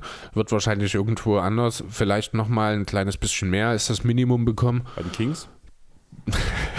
Grundsätzlich würde ich ja sagen, ja, aber ich sehe ihn eher in Minnesota. nee, Nee, ähm, nach Minnesota passt er wegen. Minnesota übrigens auch soll ja angeblich sehr, sehr hart an Simmons interessiert sein. Fällt mir jetzt gerade ein, äh, ganz kurz, ja, ich weiß, wir springen schon wieder hin und her, aber was wäre so ein Deal aus Minnesota, von dem du sagen würdest, ja, dafür würde ich Ben Simmons an Sixers Stelle hergeben? Denn da bin ich auch total unentschlossen, was ich damit machen soll. Du müsstest. Also wer ist denn der Kern, der aus Minnesota kommen soll? Welchen Spieler willst du unbedingt haben, um den das Paket Welchen aufgebaut Spieler wird? möchtest du unbedingt haben? Carl Anthony Towns. Aus Philadelphias Sicht, wo du schon im Beat hast, fällt Towns natürlich raus. Finde Du ich. willst nichts haben. Nicht? Also ich Du finde ganz die ehrlich, Loading kannst du drüber nachdenken. Genau. Und wenn du die Loading nimmst, müsstest du, wäre es wahrscheinlich noch interessant, Calver noch mitzunehmen und zu gucken, was er in einer anderen Situation leisten kann. Hm. Genau, also Dilo ist tatsächlich, ich kann mir nicht vorstellen, dass man bereit ist, Edwards abzugeben. Andererseits würde man mit einem Trade von Dilo wahrscheinlich Cat ganz schön vor den Kopf stoßen. Aber rein vom Spielerprofil her kann ich mir D'Angelo Russell im Philly halt, ist so, so dieser typische Ja, Shooting Guard, der halt gut zu Embiid passt, was ich vorhin schon gesagt habe. Aber bringt dir Simmons was in Minnesota? Nein. Nein, natürlich nicht. Das ist halt das ist totaler Unfug. Also. Und auch, ja, ich weiß, der typische Shooting Guard, ja, gebe ich dir recht, aber auch so richtig sehe ich auch Dilo nicht in Minnesota zumindest sein Geld rechtfertigen, sage ich mal so. Weil er nicht in der richtigen Situation ist. Das Genau. liegt auch ein bisschen daran, dass halt viel Verletzungsthemen da waren, dass Rubio nicht ganz so funktioniert. Denn eigentlich müsste neben Dilo noch ein klassischer Point Guard spielen. Äh, das war ja auch die Idee, deswegen hat man Rubio geholt, aber da ist auch organ also kann ich nicht ganz verstehen, also was da, ob da vielleicht man auch mit Rubio nicht ganz gut umgegangen ist, denn er hat ja nun wirklich kaum Leistung gebracht, ist von der Bank gekommen. Hat er sich sicher auch ein bisschen anders vorgestellt, der Spanier. Ja, aber ich fand halt am Ende interessant, nach dem Trainerwechsel hat der Rubio auch besser funktioniert, muss man ja sagen. Und auch die Idee danach, dass man die Loading von der Bank bekriegt, äh, bringt, hat ja auch eingeschlagen. Kann ich mir aber nicht als Dauerlösung vorstellen. Aber ich fand es interessant. Interessant, ja. Einfach weil klar. du hast da mit Edwards einen gewissen Platz gegeben und den Ball in die Hand. Und da konnte Edwards halt auch was machen. Ja. Und er wurde halt auch immer besser und immer besser. Und mittlerweile, ich könnte mir vorstellen, dass halt zumindest nächste Saison, im Laufe der Saison, Edwards, da reden wir gar nicht mehr drüber, ob Edwards oder die Loading der beste, bessere Spieler ist. Kann durchaus sein, ja, möglich. Mittlerweile kann es eigentlich jetzt schon drüber diskutieren. Ja, so weit würde ich noch nicht gehen. Zumindest mit den Leistungen, die er am Ende der Saison gezeigt hat, war er auf jeden Fall klar besser. Ja, aber man hat halt auch das echte, den echten D'Angelo Russell, ich glaube, in Minnesota noch nicht gesehen. Dort will ich halt wirklich mal sehen, wie dieses Team aussieht, wenn alle mal da sind und alle mal fit sind. Denn dann hat das Team eigentlich schon Playoff-Potenzial. Aber das sagt man halt auch eigentlich schon seit ein, zwei Jahren mindestens. sag das, du bist immer dagegen. Ja, das liegt einfach daran, dass ich halt von Carl Anthony Towns nicht besonders viel halte, weil ich finde, dass er einstellungstechnisch einfach immer noch mindestens sieben Klassen unter dem Spiel, gerade defensiv, was er zu leisten imstande ist. Und das ist nun mal so ein absolutes Red Flag für mich. Du meinst, er ist soft. Ja, kurz gesagt, er ist soft, er hat kein Interesse an Defense und das ist nun mal jemand, der kein Franchise-Spieler einer erfolgreichen Franchise sein kann. Also ich finde immer noch, dass du diesen Defense-Aspekt, das, den bringst du jedes Mal, vor allem im Vergleich zur letzten Saison, zu negativ bei Towns an, weil er sich schon von Jahr zu Jahr steigert. Ist er immer noch weit unter seinen Möglichkeiten? Ja, Und damit ist die Diskussion für mich beendet. Aber Also, deswegen halt- kannst du ihm kein Interesse an Defense nicht absprechen, wenn er jedes Jahr sich verbessert. Darum Aber ja, und man verbessert sich auch einfach auf einem ganz, ganz geringen Niveau, indem man einfach tausend Wiederholungen macht. Die macht er ja einfach. Also es ist, ich glaube nicht, dass das eine Verbesserung ist, die wirklich durch ihn selbst angetrieben ist. Die kommt einfach durch Wiederholungen.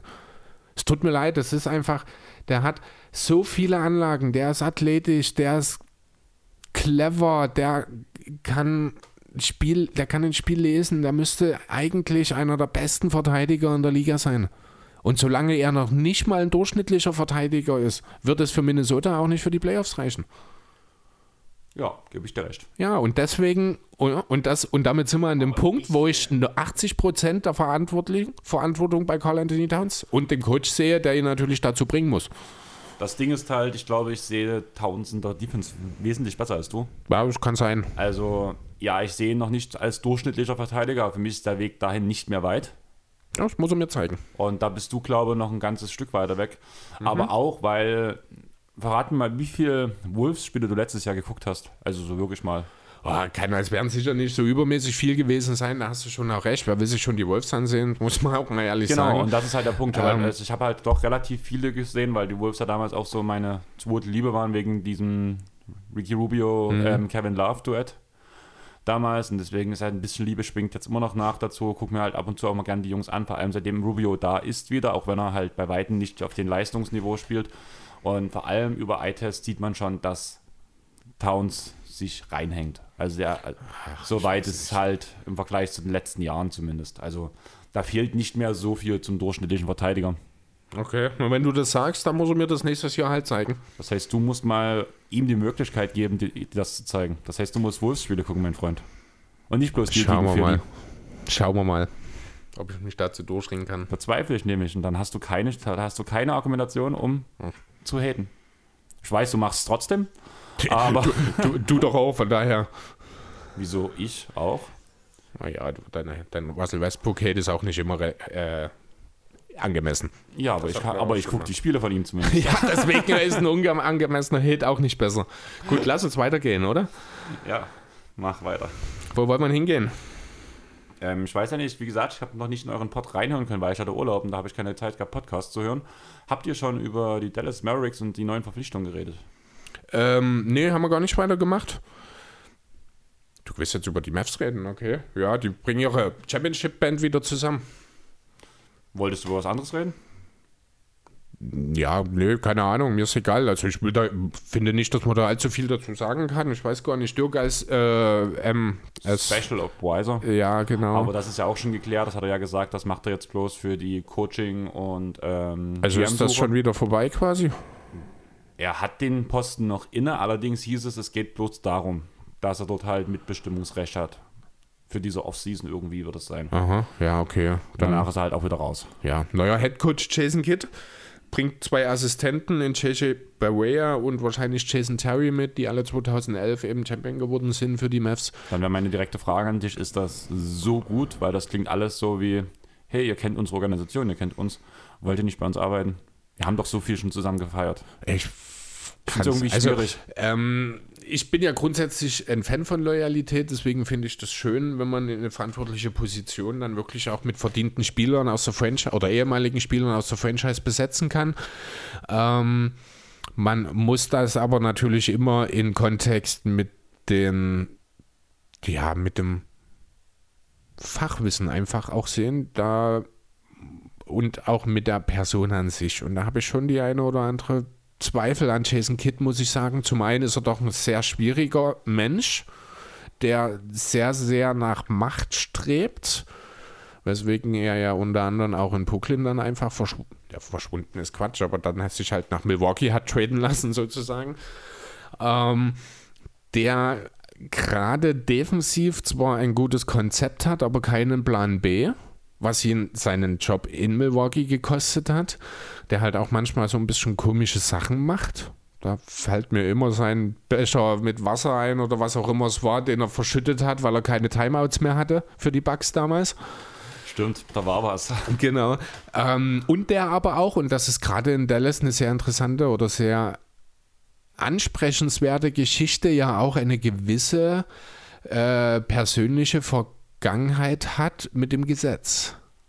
Ja, das ist ja auch das, was wir ganz am Anfang hatten, wo wir über dem ja schon geredet haben. Wie gesagt, Terry hat ja genau dieselben Probleme mit Vergewaltigungsvorwürfen. Genau, und gerade in Dallas, wo das ja in den letzten Jahren ja doch das eine oder andere Mal aufkam, wo ich glaube auch eine dieser Thematiken noch nicht mal aufgeklärt ist. Du meinst jetzt direkt im Liga, äh, im In der Franchise, direkt. Franchise, ja. ne, genau. Ne, da war ja vor zwei, drei Jahren irgendwie, das hat man dann aufgeräumt alles, wo Cuban ja dann auch einen recht guten Eindruck gemacht hat äh, bei dieser ganzen Thematik. Aber dann kam eben der nächste Vorfall, ich habe es nicht mehr im Detail im Kopf, um was es da ging. Ne? Und der ist meines Erachtens nach noch nicht aufgeräumt, noch nicht endgültig bearbeitet. Und jetzt holt man sich halt schon zumindest jemanden mit so einer Vorgeschichte rein, der als Charakter ohnehin schwierig gilt und der, dessen größte Errungenschaft wahrscheinlich war, zu sagen, Janis, ich gebe dir den Ball und du machst.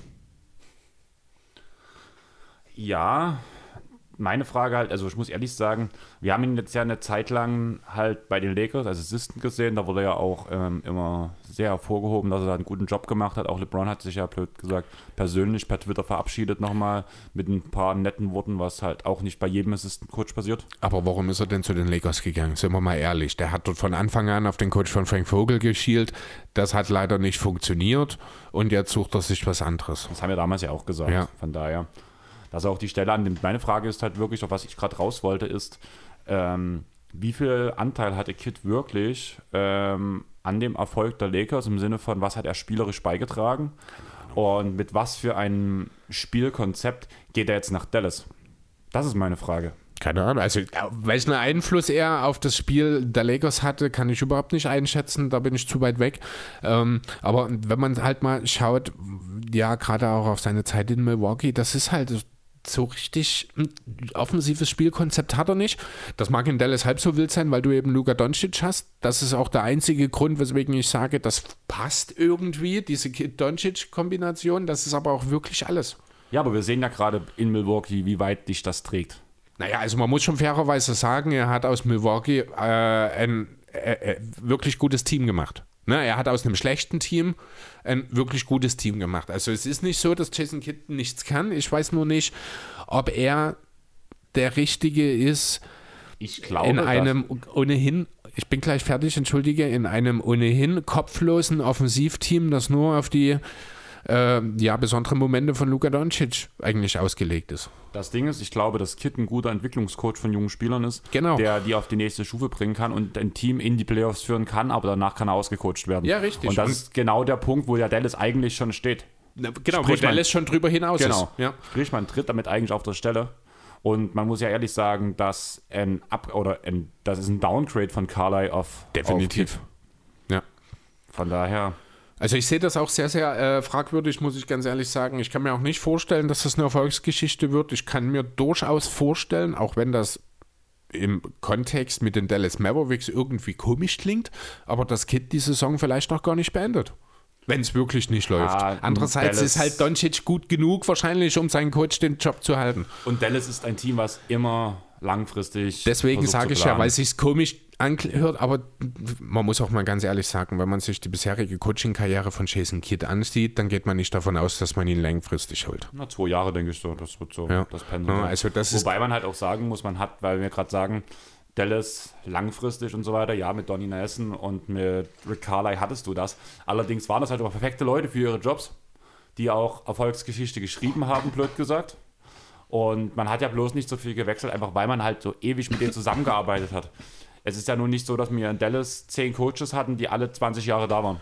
Sondern wir haben einen Coach, der so lange. gibt es nirgendwo. Genau. Und deswegen, wir haben in Dallas halt den einen Coach, der halt perfekt gepasst hat, der einfach ein Riesenname war. Das ist so wie Popovic. Wobei einen man- Rick Carley entlässt man halt einfach nicht. Und auch wenn jetzt am Ende jetzt diese Trennung war, okay. Aber das ist halt der Grund, warum wir von Dallas als Franchise reden, die ihren Leuten treu ist. Aber wir wissen es eigentlich gar nicht, weil die war eigentlich genau zwei Leuten treu plus Dirk. Weil selbst alles andere, alles, was so in Dallas passiert ist nach der Meisterschaft, das waren so Einjahresverträge, Zweijahresverträge. Also ich glaube, längst, die längsten zwei Verträge, die ausgegeben wurden in Dallas, das war Harrison Barnes, was ein Reinfall war mit dem Vertrag, und Chandler Parsons. Und Christoph Porzingis. Und Christoph Porzingis. also das klingt alles nicht so. Und wir haben gerade von Donny Nelson, der hat alle die Verträge rausgegeben, von daher, beziehungsweise für die Spieler getradet. Aber das ist halt so ein Punkt, du hast halt eigentlich dieses Vertrauen, was wir gerade sagen, dass man lange zusammenarbeitet, siehst du eigentlich gar nicht, weil man hatte seinen Stuff. Und das war halt einmalig so, das hat Aber man funktioniert. ist halt auch ein bisschen blind gewesen in den letzten Jahren, finde ich. Ja, aber deswegen sage ich halt, wir können jetzt nicht davon ausgehen, blöd gesagt, bloß weil Rick Carlisle so lange da war, das Kid auch so lange da bleiben wird. Nein, Das- natürlich wollte nicht. ich raus. Aber grundsätzlich, gerade eben als Franchise, die eben jetzt eine gewisse Historie eben mit Carlisle hat, mit dieser hohen Loyalität.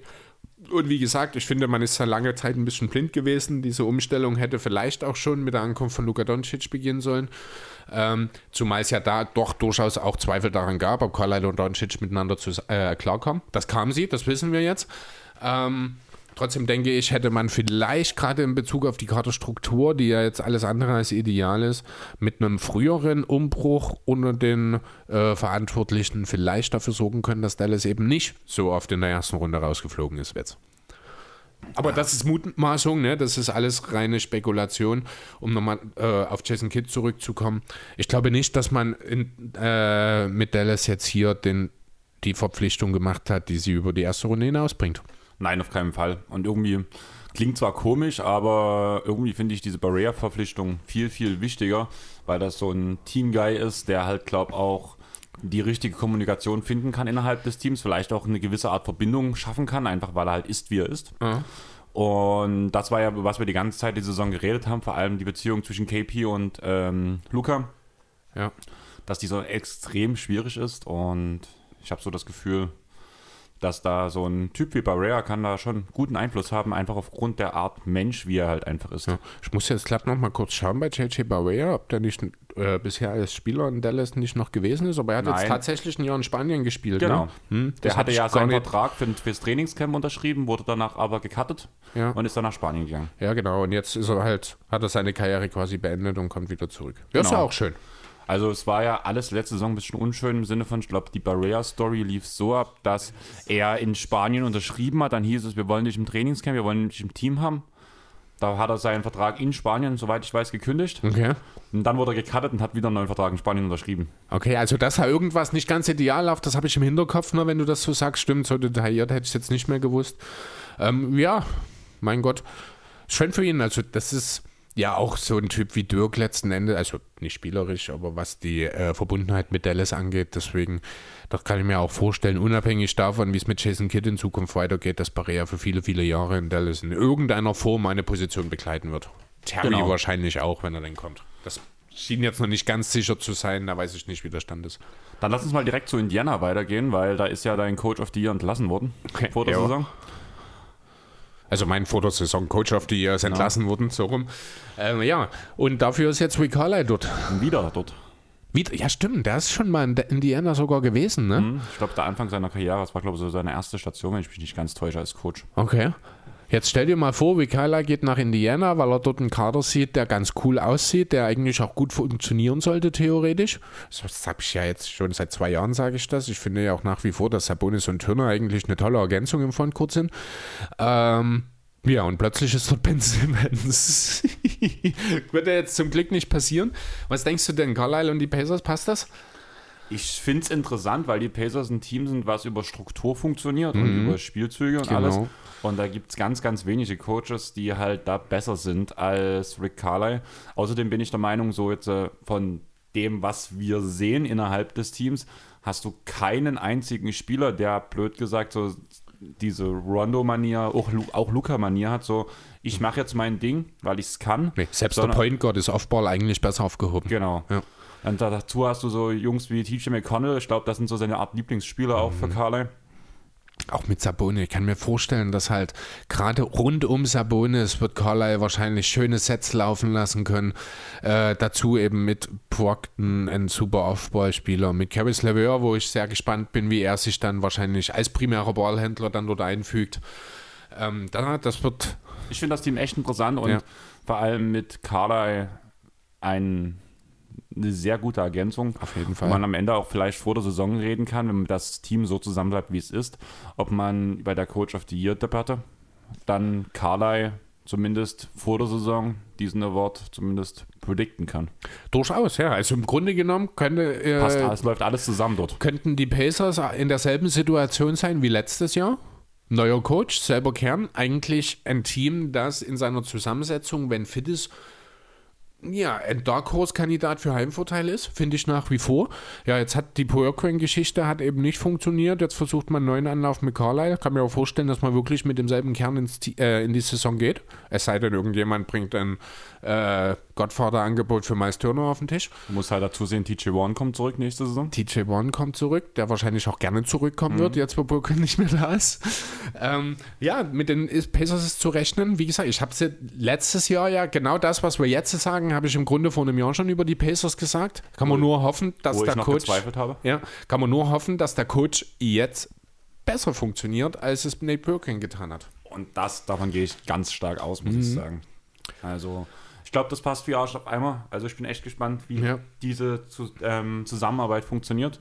Einfach weil, ich glaube, das wird spektakulär. Ich will mir auf jeden Fall viele Pacers-Spiele angucken, einfach weil ich schätze mal, Julius, wenn du uns hörst, mach da ganz viele Videos davon. Das, ich glaube, das wird sehr interessant mit deiner Analyse. Also für euch nochmal, ähm, Just a Kid from Germany, Julius Schubert auf seinem YouTube-Kanal hat jetzt auch die letzten drei Videos waren sehr interessant. Das war zum einen Paul George einfach, ähm, warum er so gehatet wird, dass das halt einfach nicht mehr stimmt, dass er eine brachial gute Saison spielt, wo auch mehrfach gesagt wird, dass Paul George eigentlich eine gute, also die perfekte zweite Geige ist, und Mhm. keine erste Geige, Ja, was halt auch das Ausscheiden jetzt im Endeffekt besiegelt hat, weil es ja halt einfach so ist. ist ja die Geschichte seiner Karriere. Genau. Danach hat er ein Video gemacht, ist ähm, Big Giannis besser als Point Giannis. Mhm. Und das andere Video, das letzte, war über die über Aiton. Über den Ja. Einfluss von DeAndre Ayton auf die Phoenix Suns. Mhm. Alles interessante Themen. Guckt auf jeden Fall bei dem Jungen rein. Lasst ein Like da. Und ja, Julius, wenn du das wirklich hörst, ich möchte eine Analyse haben, wie Carlisle mit den Pacers funktionieren kann. Hast noch ein bisschen Zeit dafür. Ja, vielleicht gibt es eine Vorabanalyse. Wer weiß, mal schauen. Und kommen wir zum nächsten Thema. Mhm. Was möchtest du reden, Chris? Ich habe doch gesagt, du musst heute durchführen. Ich halte mich da total an dich. Ach, das ist immer schlimm mit dir, weißt du, ich komme aus dem Urlaub wieder. Papalapap. Du müsstest ausgeruht sein. Ich war die ganze Woche arbeiten. Ich hatte Frühschicht. Kannst du dich daran erinnern, was wir vorhin im Podcast gesagt haben, dass ich Urlaub im Urlaub brauche? Ja, natürlich. Das ändert ja nichts daran, dass du Nähe hast. Lass uns kurz über die Jazz reden. Die sind ja nur auch ausgefallen, ähm, dass ich persönlich nicht der größte Jazz-Fan bin. Das ist, denke ich, den meisten bekannt. Ich will das auch gar nicht weiter ausbreiten. Ich will einfach erstmal eine ganz klare Frage stellen und eine klare Antwort haben. Kann ein Team, das, dessen beste Spieler Donovan Mitchell und Woody Gobert sind, irgendwann mal einen Titel gewinnen? Ja, Ehrlich? ja. Da bin ich total anderer Meinung.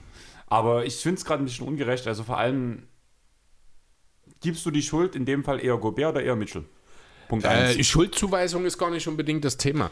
Ähm, ich bin immer noch der Meinung, dass Mitchell nicht der Superstar ist, für den er von vielen gehalten wird, dass er da immer noch eine Stufe drunter ist.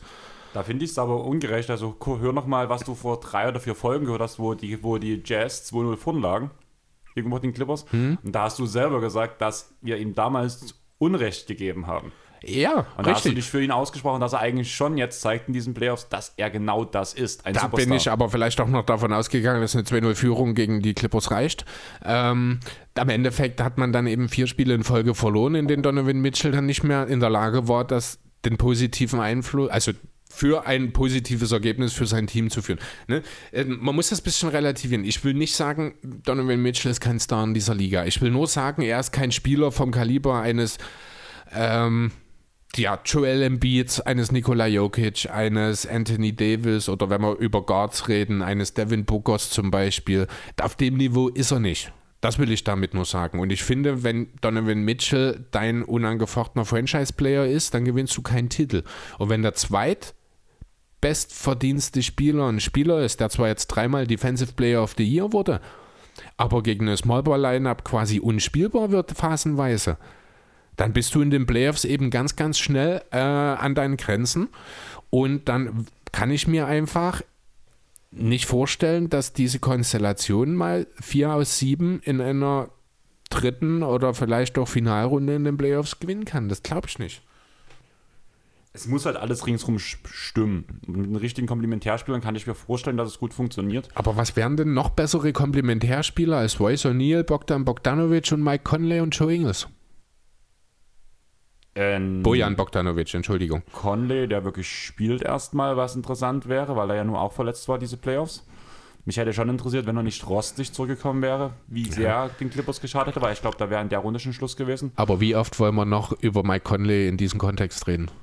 Also, Also, meinst du als Verletzung oder? ja, Verletzungen in relevanten Phasen der Saison. Also, das war letztes Jahr so, das war für die. Ah, Das war jedes Jahr bei Chris Paul so. das. Ja, aber ich würde dann doch nochmal einen Unterschied zwischen Chris Paul und Mike Conley sehen. Zumal Ja. es ja auch in Memphis schon so war. Ja, aber mir geht es ja eher um die Verletzungen. Verletzungen kann man ja selten was wirklich dafür, sage ich mal so. Nee, man kann nichts dafür, aber man bringt halt eine gewisse Anfälligkeit mit. Genau, aber die hat ja Chris Paul auch die ganze Zeit geschafft und jetzt ist er halt in, in den Finals. trotz Verletzungen. Ja, aber das traust du dasselbe Mike Conley zu? Schwierig. Ich, ich, ich nicht. Also Zumal dasselbe wie es Chris Paul macht, nein. Weil Chris Paul, wie gesagt, wir hatten ja den einen Pod, wo wir drüber geredet haben, ich sehe ihn halt um den Top 3 Point Guards of all time. Ja. Und auch wenn das andere sehen, in diesen Vers werden, wird sich wird niemand Mike Conley sehen.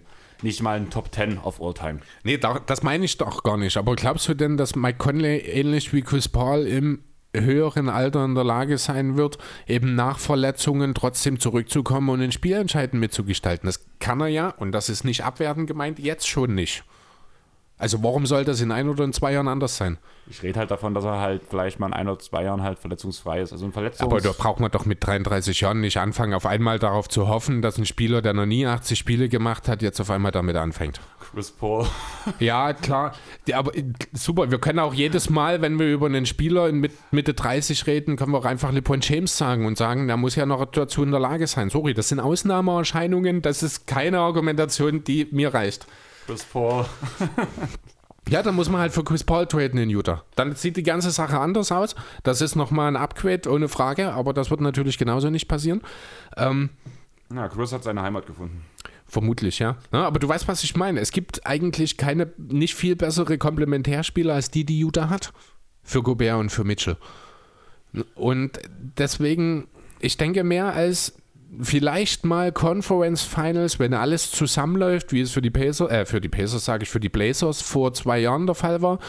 Ähm, das ist das Höchste, was diese Jazz erreichen können. Was aber auch schon viel ist, muss man dazu sagen. Natürlich, aber nicht, wenn man äh, den Titel angreifen will. Wenn man die Spieler entsprechend bezahlt, und das sind ja auch drei Max-Spieler im Kader, vier sogar. Gut, Conleys ist Vertrag läuft aus. Bogdanovic ist auch am Maximaldeal gewesen, als man ihn damals verpflichtet hat. Nein, definitiv nicht. Weil ich habe noch Der hat gesagt, dass, 80 Millionen bekommen in über vier. ja, aber er hätte viel mehr in dem Jahr kriegen können. Weil ich habe damals überlegt, wo er Wer, also bitte, wer hätte denn Bogdan, Bojan Bogdanovic mehr als 20 Millionen im Jahr gegeben? Also komm. Ich wollte ihm damals einen Max Deal geben, weil der doch in dem Jahr so overperformt hat in Indiana.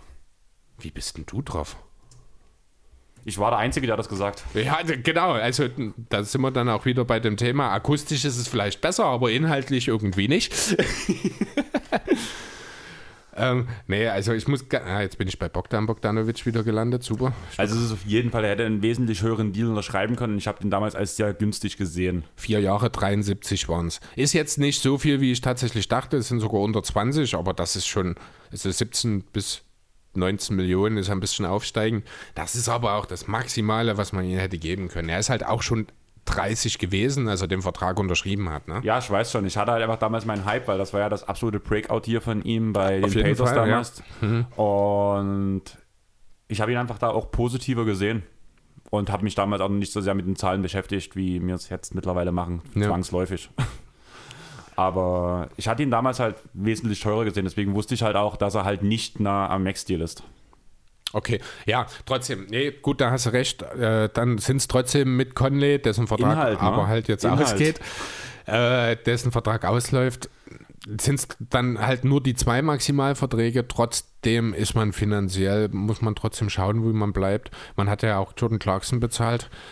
Ähm, ich weiß nicht, man wird natürlich versuchen, Conley zurückzuholen. Das wird wahrscheinlich auch gelingen. Ich glaube nicht, dass Conley nochmal woanders hingeht. Auch wenn er so ein Spielertyp ist, der natürlich in 25 von 30 NBA-Teams wahrscheinlich weiterhelfen könnte, wenn er denn fit ist. Da wären wir dann wieder bei dem Punkt. Aber ich glaube nicht, dass für Utah mehr drin ist, als es in dieser Saison hätte möglich sein können. Ein bisschen mehr schon, aber ja, ich, ich weiß, auf was du raus willst. Also so richtig Titelcontender, sage ich mal, nicht wirklich. Allerdings muss man halt auch sagen, wenn man einmal im Conference Final steht, kann auch viel richtig laufen und danach halt mit auch Glück beziehungsweise ein, einer Aha. guten heißen Strecke. Ja, aber du, du musst halt in einer Playoff-Serie vier von sieben Spielen gewinnen. Da kommst du mit Glück nicht weit. Mit Glück gewinnst du zwei Spiele in der Serie. Wenn, mit viel Glück gewinnst du zwei Spiele in der Serie. Also, ich, ich kann jeden verstehen, der sagt für die Jazz, das ist noch nicht das Ende der Fahnenstange, da kann noch mehr gehen. Andererseits kann ich es aber auch überhaupt nicht nachvollziehen, weil abgesehen von Mitchell ist im Grunde jeder in diesem Team schon in seiner Prime. Das darf man auch nicht vergessen. Das ist kein junges Team. Ähm, wahrscheinlich ist neben Mitchell der jüngste Spieler Matt Thomas, nee, keine Ahnung. Ähm, also da kann man jetzt auch nicht davon ausgehen, dass da jetzt intrinsisch nochmal der nächste Schritt gegangen wird, wie man das vielleicht bei den Hawks machen kann. Ähm, die Jazz sind am Maximum ihrer Leistungsfähigkeit. Wenn da nicht irgendein extrem entscheidender Trade kommt, der, den, der das Team ja mehr oder weniger auf links dreht, dann wird für dieses Team wohl kaum eine Conference Finals Teilnahme möglich sein. Und was müsste passieren, um das Team auf links zu drehen? Ja, keine Ahnung. Wahrscheinlich muss man dann irgendwann drüber reden, ob man Gobert oder Mitchell tradet. Ich wüsste jetzt spontan nicht mal unbedingt, für wen man sich zuerst entscheidet dann. Schon für Gobert. Wahrscheinlich eher Gobert.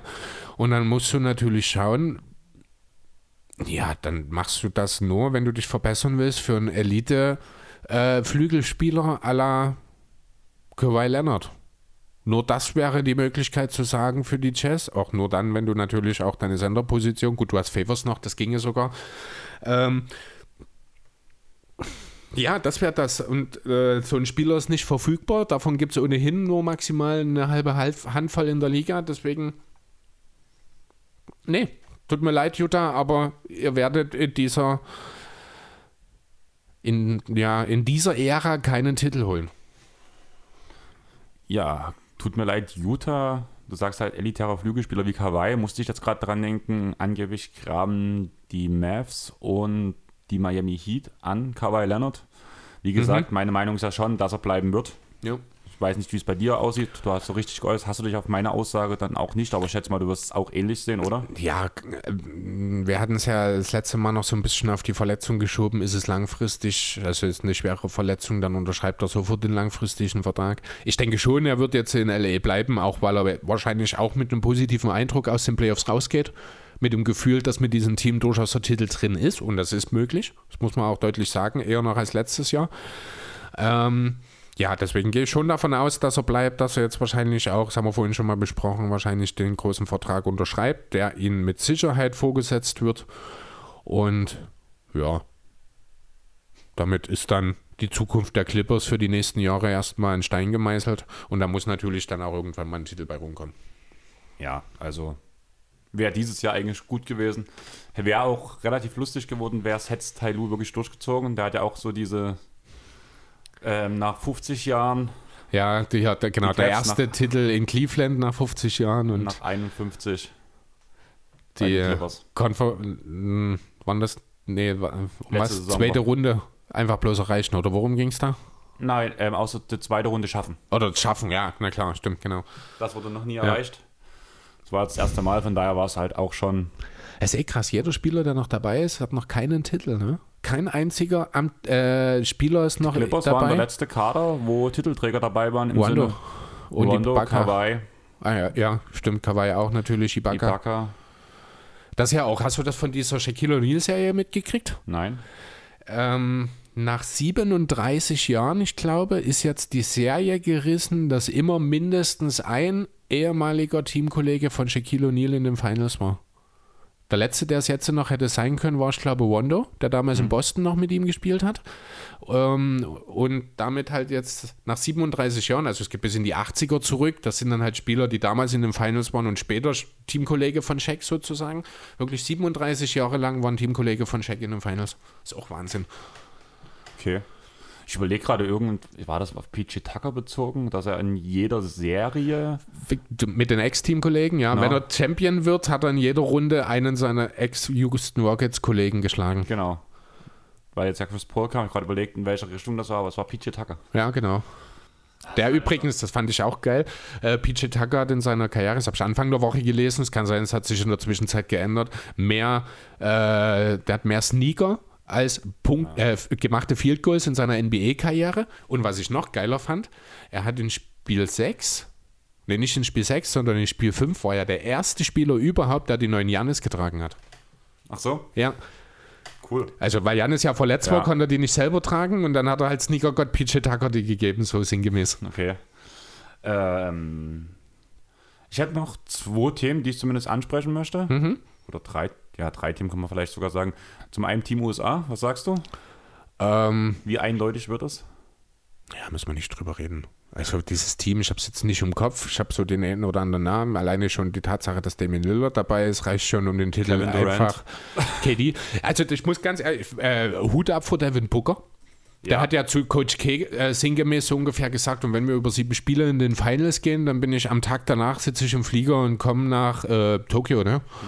Also das ist auch krass, da war ich eh überrascht, dass äh, doch der eine oder andere Spieler, damals Kevin Durant war ja auch noch dabei, als er sich committed hat, ähm, dass doch der eine oder andere dort bei Olympia dabei sein will, obwohl es lange in der Saison geht. Aber für den einen oder anderen, Damian Lillard zum Beispiel, wird es wahrscheinlich auch die letzte Chance sein, nochmal auf ein olympisches Gold. Ja, auf jeden Fall. Also, was dieses Jahr zusammenläuft, ist halt echt abnormal. Man muss halt auch sehen, dass ja auch noch ein James Harden dabei ist. Verstehe ich auch gar nicht. Nach der Verletzung, dass der sich das jetzt antut, muss ich ehrlich sagen. Es ist, ich suche such gerade den Kader raus. Ähm, Bam Adebayo, Bradley Beal, Devin Booker, Kevin Durant, Jeremy Grant, Raymond Green, Drew Holiday, Zach Levine, Damian Lillard, Kevin Love, Chris Middleton, Jason Tatum. Geht schon. Ist halt. Bei Chris Middleton denke ich immer, der ist Engländer. Ich weiß auch nicht warum. Ich wusste gar nicht, dass Steph Kerr auch im, äh, im Staff ist, im Coaching-Staff von Team USA. Ja, doch, äh, schon länger. Hat er nicht sogar mal vorübergehend kurz das Team gecoacht, als Pop verletzt oder krank war? Weiß ich nicht. Ich hatte es wirklich null. Also Lloyd Pierce ist noch mit dabei. Hm. Ähm, Craig Popovich, ähm, Jericho Angelo. Hm, Ich glaube, ich habe dieselbe Seite vor mir gerade wie du. Jay White von Villanova. Genau, Jason Bills. Beides, ja, genau. Ja, das sind oh, hier Athletiktrainer der Mavs und noch einer der Spurs. Genau. Ja, aber das ist ja normal, das machen die Amis ja ohnehin schon so diese, ähm, wie nennt man das? Jetzt fällt mir der Begriff. Ich weiß nicht, auf was du Zwei, möchtest. zwei man verschiedene Posten macht. Personalunion. Hm. Na, also halt Popovic als Spurs und als Team USA-Coach und dass er da entsprechend dann auch äh, NBA-Coaches als, äh, als Assistant-Coaches mitnimmt. Finde ich das ja nicht ist schlimm. ja schon lange so. Einfach das auch ist ja wegen den okay. Connections danach halt auch. Ja, ist ja allgemein im Basketball so, wenn ich dann Chris Fleming zum Beispiel denke, der gleichzeitig Head Coach, äh, Assistant Coach in Chicago, in Denver und ich glaube noch in einem dritten Team war während seiner Zeit als Nationaltrainer Deutschlands. Das ist ja im Basketball eine sehr keine ungewöhnliche Sache, sagen wir es so. Die nächste Sache, was wir reden wollen, die deutsche Nationalmannschaft. Läuft bis jetzt ja ganz gut. Heute Abend geht es um Ticket. Sind jetzt im Finale, nachdem ich habe zwischendurch mal das Spiel gegen Kroatien gestern reingeschaut. Äh, da waren sie gerade mit fünf hinten, Joe Vogtmann, äh, mit acht hinten. Joe Vogtmann hatte gerade auf fünf verkürzt, das war Anfang des vierten. Ähm, ja, schön. Also gegen Kroatien muss man erstmal gewinnen. Bogdanovic muss ja dort, wo wir gerade drüber reden, Feuer gefangen haben, stand der Anfang des vierten schon bei 33 Punkte. Ich habe es nicht noch mal weiter nachverfolgt dann. Auf jeden Fall schön, dass wir gewonnen haben. Jetzt gegen Brasilien muss auch ein Sieg her, wenn man Kroatien schlägt. Und ja, dann sind wir bei Olympia. Schön. Ja, Hoffe ich hätte doch, nicht dass das klappt. vor allem nachdem Dennis halt raus war. Auch eine ganz blöde Geschichte, muss ich sagen. Also diese Versicherungsthematik, da, würde, da würden mich wirklich mal die Details interessieren, was da genau, woran das hängt und was da die Hintergründe sind. Also, das hat auch Trey Vogt in dem Fragen-Podcast, glaube ich, erzählt. Oder haben sie drüber geredet. Einfach, dieser Versicherungsbetrag ist halt das, damit er der, den normalen NBA-Vertrag gewährleistet dann über eine gewisse Anzahl von Jahren, damit er halt, auch wenn er sich verletzt, für immer, Mhm. blöd gesagt, wenn er nicht mehr spielen kann, also trotzdem sein festes Gehalt bekommen. Das hängt mit dem NBA-Vertrag zusammen. Und da er jetzt gerade vertragslos ist, ist es ein, So. äh, ein Betrag X, den keiner einschätzen kann. Und deswegen ist, ein, Ver- weil du hast keine Grundlagen, deswegen ist der Versicherungsertrag extrem hoch und der muss vor Corona auch nochmal gestiegen sein, dieser Also- Grundsatz. Also kann er nur deswegen aus Versicherungsgründen nicht teilnehmen, weil er Free Agent ist. Genau. Also ist das ja mal eine richtig bescheuerte Regelung. Also ich kann das nachvollziehen so ein Stück weit und es ist natürlich auch gut, dort die Sicherheit des Spielers, auch die finanzielle Absicherung in den Fokus zu stellen. Ja, mal ganz blöd gesagt, Dennis hätte sagen können, ich spiele. Aber was wäre passiert, wenn er sich wirklich verletzt hätte und noch keinen NBA-Vertrag gehabt hätte? Also die Entscheidung, dass er nicht spielt, ging schon von ihm aus. Punkt. Okay. Aber man hat halt versucht, es irgendwie über eine Versicherung möglich zu machen, aber da gab es halt am Ende keine Einigung, was halt funktioniert hätte. Okay. Ja, Und das kann ich ihm gut, da kann ich ihn gut verstehen. Er will Natürlich. Dieses, er will dieses Jahr einen 100, 120 Millionen Vertrag unterschreiben, was ich mir irgendwie nicht vorstellen Ja, kann. Aber das hat er ja nun auch klar kommuniziert. Was denkst du, was bekommt er? Ja, keine 30 Millionen im Jahr. Also ich weiß nicht, was er sich da vorstellt. Zum einen gibt es kaum ein Team, das überhaupt die Möglichkeit hätte, diesen Betrag, äh, diesen Vertrag ihm anzubieten. Zum anderen gibt es noch weniger, die dann auch Bedarf auf Point Guard haben. Let's go, nix. Ja, so ungefähr, aber die bauen ja auf Derrick Rose als ihren Point Guard der Zukunft.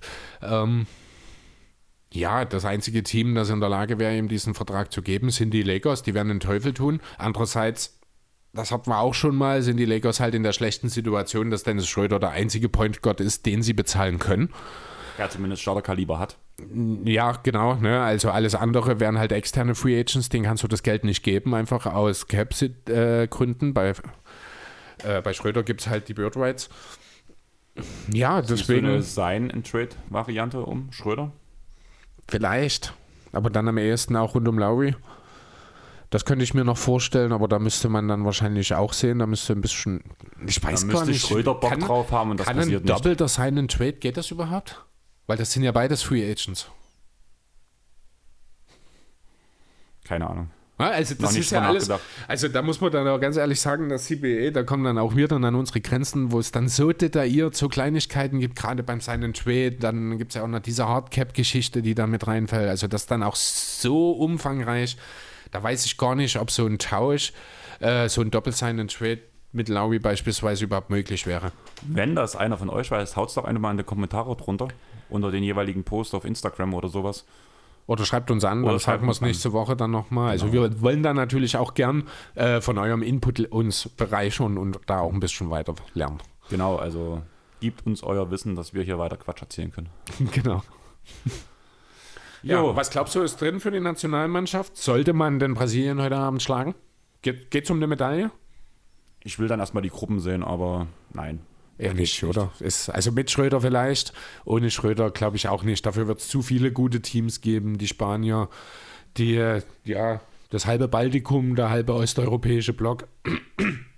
Die Amerikaner natürlich, Kanada und Australien musst du mitrechnen. Da wird wohl keine Chance auf eine Medaille drin sein. Selbst mit Schröder nicht. Also Naja, mit Schröder, also Schröder hat ja in der Nationalmannschaft schon auch wirklich schon sehr, sehr gute Leistungen gezeigt. Ich kann mir schon vorstellen, dass er dann äh, auch in der Lage ist, gerade im europäischen oder im Fieberbasketball, das passt ihm, ich glaube, auch ganz gut, äh, dass er dort auch mal ein Spiel für uns entscheiden kann und man vielleicht mal in einer K.O.-Runde eine Runde weiterkommt mit ihm, als es vielleicht unbedingt erwartet gewesen wäre.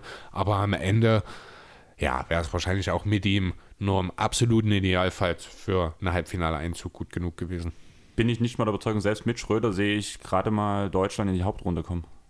Ja, es kann, genau. Weil Also wirst- es gibt viele gute Konkurrenten dieses Weil Jahr. du wirst halt einfach in der ersten Runde Punkte liegen lassen, Mhm. in der Vorrunde. Dann kommst du in die Hauptrunde, wo ja die, du die Punkte mitnimmst.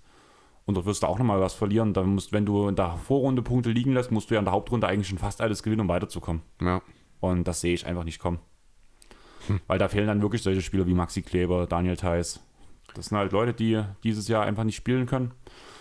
Und auch aus berechtigten Gründen nicht spielen können. Mhm.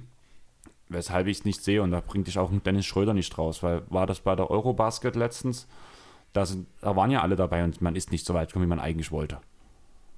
Ja, da hat man aber auch ein bisschen unterperformt. Ähm, ja, letzten Endes geht es darum, bei Olympia teilzunehmen. Damit äh, hat man, denke ich, sein Ziel erreicht. Da geht es ja nicht mehr darum, dass man sich eine bestimmte Platzierung zum Ziel nimmt. Ich glaube auch, hier ist dann der olympische Gedanke. Dabei sein ist alles ja auch maßgebend dann am Ende. Genau. Ähm, hast du noch was? Ich habe gerade schon durchgeguckt, ob ich was finde noch in meinen Screenshots, worüber wir reden wollen. Aber da habe ich jetzt auch nichts gefunden. Ähm, eigentlich jetzt gar nicht mehr unbedingt, habe ich. Ach so, die Nets sind rausgeflogen noch. Über die haben wir noch nicht geredet. Weiß nicht, wollen wir das noch machen? Hast du Bock?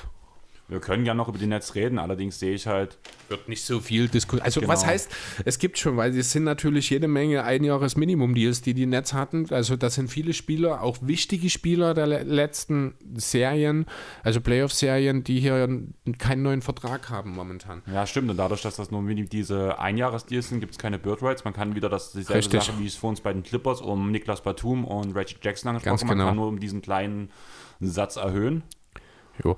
Ähm, Geld hat man nicht um Free Agent. Richtig. Ich würde einfach mal anfangen. Der größte Name der Free Agent wird es natürlich der von Spencer Dinwiddie. Der hat schon angekündigt, seine Option über 12 Millionen lässt er, äh, lässt er verstreichen und möchte ja irgendwo einen hohen Vertrag bekommen. Also die Chance auf eine Rückkehr, die würde ich bei 1% bezeichnen. Hm. Dinwiddie wird mit Sicherheit woanders landen, oder? Ich habe so Gerüchte um Dallas gehört auch. Okay. Gar nicht so uninteressant. Hm, und was war es noch? Irgendwie habe ich gerade die Pacers im Kopf, aber ich weiß nicht, ob das gerade irgendwie in das meinem Kopf falsch ist oder. Das kann ich mir nicht vorstellen. Also Dallas war auf jeden Fall dabei. Ich habe zwei Teams gehört, die mit denen wir die in, in mhm. Verbindung gebracht werden. Das war Dallas und noch irgendein anderes Team. Und ich bin irgendwie auf die Pacers aus, aber das war dann halt auch weniger interessant, weil ich dann schon eher so diese ganze Sache um Dallas neben Luka Doncic ja. in den Guard zu stellen, der auch zumindest ein guter Defender ist. Und Brunson. Nicht ganz so der gute Schütze, aber das kann dann neben Doncic wahrscheinlich auch nochmal. Außerdem hat er jetzt ein Jahr verletzt gefehlt. Vielleicht kommt er ja auch mit einem Sniperwurf zurück. Zweifel ich. Man kann es ja, es wäre nicht der Erste, weil er war ja keine Armverletzung. Er hatte ja, ich glaube, war das Kreuzband, Achillessehne, irgend sowas. Ne? Ähm, da kann man ja durchaus an seiner Wurfbewegung arbeiten, auch während der Verletzung. Wer weiß, vielleicht überrascht er uns alle und wird der nächste Superstar. Der neue Kevin Durant. Ich Mini. dachte jetzt mehr an den nächsten Jeremy Grant. vielleicht geht ja, geht ja Dinwiddie nach Detroit und wird dann mit Cunningham und Grant in die Playoffs springen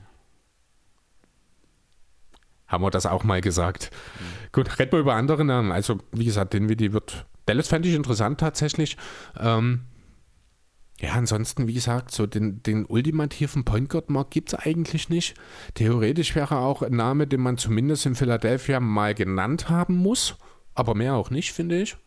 Geht ja auch eigentlich bloß per seinen Trade. Oder? Würde auch so wieder nicht funktionieren, genau. Andererseits, äh, achso, übrigens, genau. Da jetzt, ja gut, wir Aber sind bei den Netz. Wäre das nicht für die eigentlich interessant, wenn du dann wirklich so äh, wie Shake Milton zum Beispiel, da würde ja so gut in das Konzept der Netz reinpassen, halt. Ich habe ähm, eine viel, viel bessere Idee. Viel Shooting, keine Defense, passt gut ins Team, würde ich sagen. Äh, ich habe eine viel bessere Idee und die hat wirklich, also ich würde es auf keinen Fall machen, weil ich mir diesen Querkopf nicht ins Team holen will. Aber was würdest du von einem Ben Simmons, Kyrie Irving One äh, Straight-Up-Deal halten? Der würde bei beiden Teams ganz klare Planstellen, Problemstellen lösen. Das ist die Defense bei den Nets, egal auf welcher Position. Das ist ah, zusätzliches Playmaking egal, und Kyrie. Ja, du weißt, was ich meine. Ne? Natürlich ist Durant ein guter Verteidiger, ist sind Claxton und mit Abstrichen Jordan brauchbare Verteidiger. Und Simmons ist kein Rim Protector. Muss er ja auch nicht sein, weil du hast ja KD und Claxton dort dafür, aber vor allem halt Guard-Verteidigung und die hast du ja gar nicht momentan. Ja. Also ich glaube, der beste Guard-Verteidiger, da schwanke ich zwischen Tyler Johnson und Timothy Luau Cabarro. Dann eher Cabarro. Genau, sagt schon alles. Ähm, deswegen, also die Idee finde ich gut, weil halt Kyrie auch genau die Probleme lösen würde, die Philly hat, aber auch ganz klar, ganz deutlich gesagt, nein, um Himmels Willen, ich will Kyrie nicht in Philly. Ähm, ja, andere Namen, die abfallen, äh, der gerade schon oder die gerade schon genannten Tyler Johnson und TLC, die würde ich jetzt beide als eher bedeutungslos betrachten. Auf die wird man nicht unbedingt, wobei ja, gerade. Die werden halt so eine Mitlevel kriegen können. Ich, nee, Mitlevel also alle, so 5 Millionen. Ganz, ganz, kurz jetzt, alle Spieler, über die wir jetzt reden, sind die äh, Spieler, die Minimum-Deals hatten bei den Nets in der vergangenen Saison. Und ich würde weder TLC noch Tyler Johnson, würde ich auch nur darüber nachdenken, mehr als das Minimum zu geben, weil wir reden hier auch noch über Blake Griffin, Jeff Queen und Mike James. Ja, also du kannst ja, also du hast einfach auch kein Cap Space durch die drei Max Deals. Ja, aber du hast ja eine Mid-Level, kannst du ja geben. Ne, das wären dann die 5 Millionen, die du gerade genannt hast, wären dann halt ein Teil der Mid-Level, aber die gebe ich doch nicht für einen von den beiden aus. Nein, an Netzstelle ähm, nicht. Ich rede aber, dass TLC irgendwo einen Vertrag kriegen kann. Ach so, ja, das kann sein. Also so, das stimmt. Irgendwo wird er wahrscheinlich 5 Millionen angeboten, sowas in der Art, wie ein Kuss dann halt von den Hawks genau. bekommen hat, ja. Und TLC ist halt nochmal ein Stückchen jünger, von daher. Was? Der ist schon 26 inzwischen. Ja, aber das ist ja trotzdem noch vor seiner Prime, blöd gesagt. Ja, also also ich glaube nicht, dass, von, dass wir von ihm nochmal irgendwo einen Krisensprung erwarten können. Er ist halt ein solider Verteidiger, der gelegentlich mal einen Wurf trifft. Genau. Aber und das brauchen das einige Teams. Halt, ja, dafür also wirst du immer eine gewisse... Äh, ein Team wie die Spurs könnte ich mir ihn gut vorstellen. Theoretisch ja, das stimmt. Solider Verteidiger, kann einen Wurf mhm. treffen und wenn du danach ein gutes System um, aufbaust, ja. funktioniert. Aber wer ist ja jetzt der Wichtigste? Mike James, Blake Griffin, Jeff Green? Wen würdest du an Position 1 in der Prioritätenliste setzen? An Position 1 schon Blake. Aha. Allerdings wirst du ihn nicht halten können, weil Blake noch 30 Millionen aus Detroit bekommt. Also der sollte locker ein Minimum-Deal irgendwo unterschreiben können. Denkst du, er macht bloß einen Minimum-Deal? Ich glaube, Ich sage nicht, dass ich es denke, aber ich finde, alles andere wäre ganz schön dreist. Dann wird es dreist, denke ich. Ja, also ich kann mir schon vorstellen, auch durchaus, dass er nochmal äh, in New Jersey bleibt. Ja, New Jersey in Brooklyn. Äh, einfach weil es halt gut funktioniert hat und er weiß, dass er nächstes Jahr mit einem fitten Team halt auch einen Shot auf den Titel haben kann, durchaus. Ähm, wenn ihm das wichtig ist, wird es ohnehin nur noch Minimum-Deals für ihn geben, wenn er ein Contender sein will. Wie gesagt, er bekommt noch 30 Millionen aus Detroit überwiesen, deswegen sollte Geld für ihn keine Rolle spielen und dann bin ich relativ schnell an dem Punkt, dass ich Griffin fürs Minimum wieder in, äh, in Brooklyn sehe, wenn ich ehrlich sein soll. Wäre das dreist, wenn die Clippers Ja, Blake. wär's. Du musst gar nicht weiterreden, das wär's. für Detroit ja, schon. Ja, bei Jeff Green sehe ich die Sache ein bisschen anders. Der hat ja jetzt die letzten sieben oder acht Jahre über woanders gespielt und immer nur ein Minimum-Deal bekommen und hat sich dazu auch nach dem Ausscheiden entsprechend geäußert und gesagt, ich finde es schon ein bisschen seltsam, dass ich die letzten Jahre nur durch Minimum-Deals in der Liga geblieben bin. Also hier kann ich mir vorstellen eher, dass die Zeichen dahingehend sich entwickeln, dass er irgendwo einen Vertrag unterschreibt, wo vielleicht nicht mehr ganz so relevanten Basketball spielt, aber nochmal ein bisschen mehr Geld verdienen kann. Kann ich mir gut vorstellen, aber Jeff Green brauchst du auch nicht in einem Championship-Team. Oh, sag extre- das nicht. Der, Das wär- lass mich kurz oh, ausreden, ja, okay. bitte. Der hat das extrem gut gemacht, aber du hast halt bei Jeff Green das große Problem, dass es nicht konstant im Normalfall ist. Und wenn er mal gut, auf jedes gute Jahr von dem Jeff Green kommt, eigentlich ein Scheißjahr. Ja, man das kannst du eigentlich, kannst du ja auch einfach streichen und Spiel sagen. Oder Äh, ja. Und trotzdem war er ein sehr, sehr wichtiger Teil für Fall. die Netz. Auf Ne? jeden also Fall. das darfst Da du halt auch nicht unterschätzen. War er auch in Houston damals. Ja. Der hat immer wieder seine Stretches, wo er halt wichtig ist. Das Ding ist, es gibt wahrscheinlich keinen Spieler in NBA History, der mehr Leistungsschwankungen oder krassere Leistungsschwankungen als Jeff Green hat. Das ist und gut wenn du, möglich. wenn du den Weg auf den Titel gehst und du nur so wenig Capspace hast, gibst du das an einen konstanten Spieler, wo du weißt, der bringt dir das und das, anstatt einen Spieler dir rauszusuchen, wo du nicht weißt, wie er morgen spielen wird. Ja, gut, das mag sein. Dann haben wir noch äh, Mike James, von dem ich ja persönlich ein relativ großer Fan bin. Ich finde diese Streetball-Attitude, die er an den Tag legt, super geil. Ähm, der ist ja im Laufe der Saison aus Europa gekommen, hat entsprechend nur ein Minimum-Deal. Ähm, ja, bei ihm weiß ich gar nicht, wohin der Weg führen soll. Muss ich ganz ehrlich sagen, kann mir durchaus vorstellen, er ist jetzt auch schon 30, das darf man nicht vergessen, ähm, dass er irgendwo nochmal einen 2- oder 3-Jahres-Deal mit ungefähr 10 bekommen kann. Pro Jahr, denke ich nicht. Wenn, ja, nee, eigentlich nicht, weil der Point Guard Mark es nicht hergibt. Genau, das wird so ein Milos Teodosic-Vertrag sein, wie damals bei den Clippers. Drei Jahre, 12 Millionen. Mag auch sein, ja, äh, aber glaubst du in Brooklyn dran?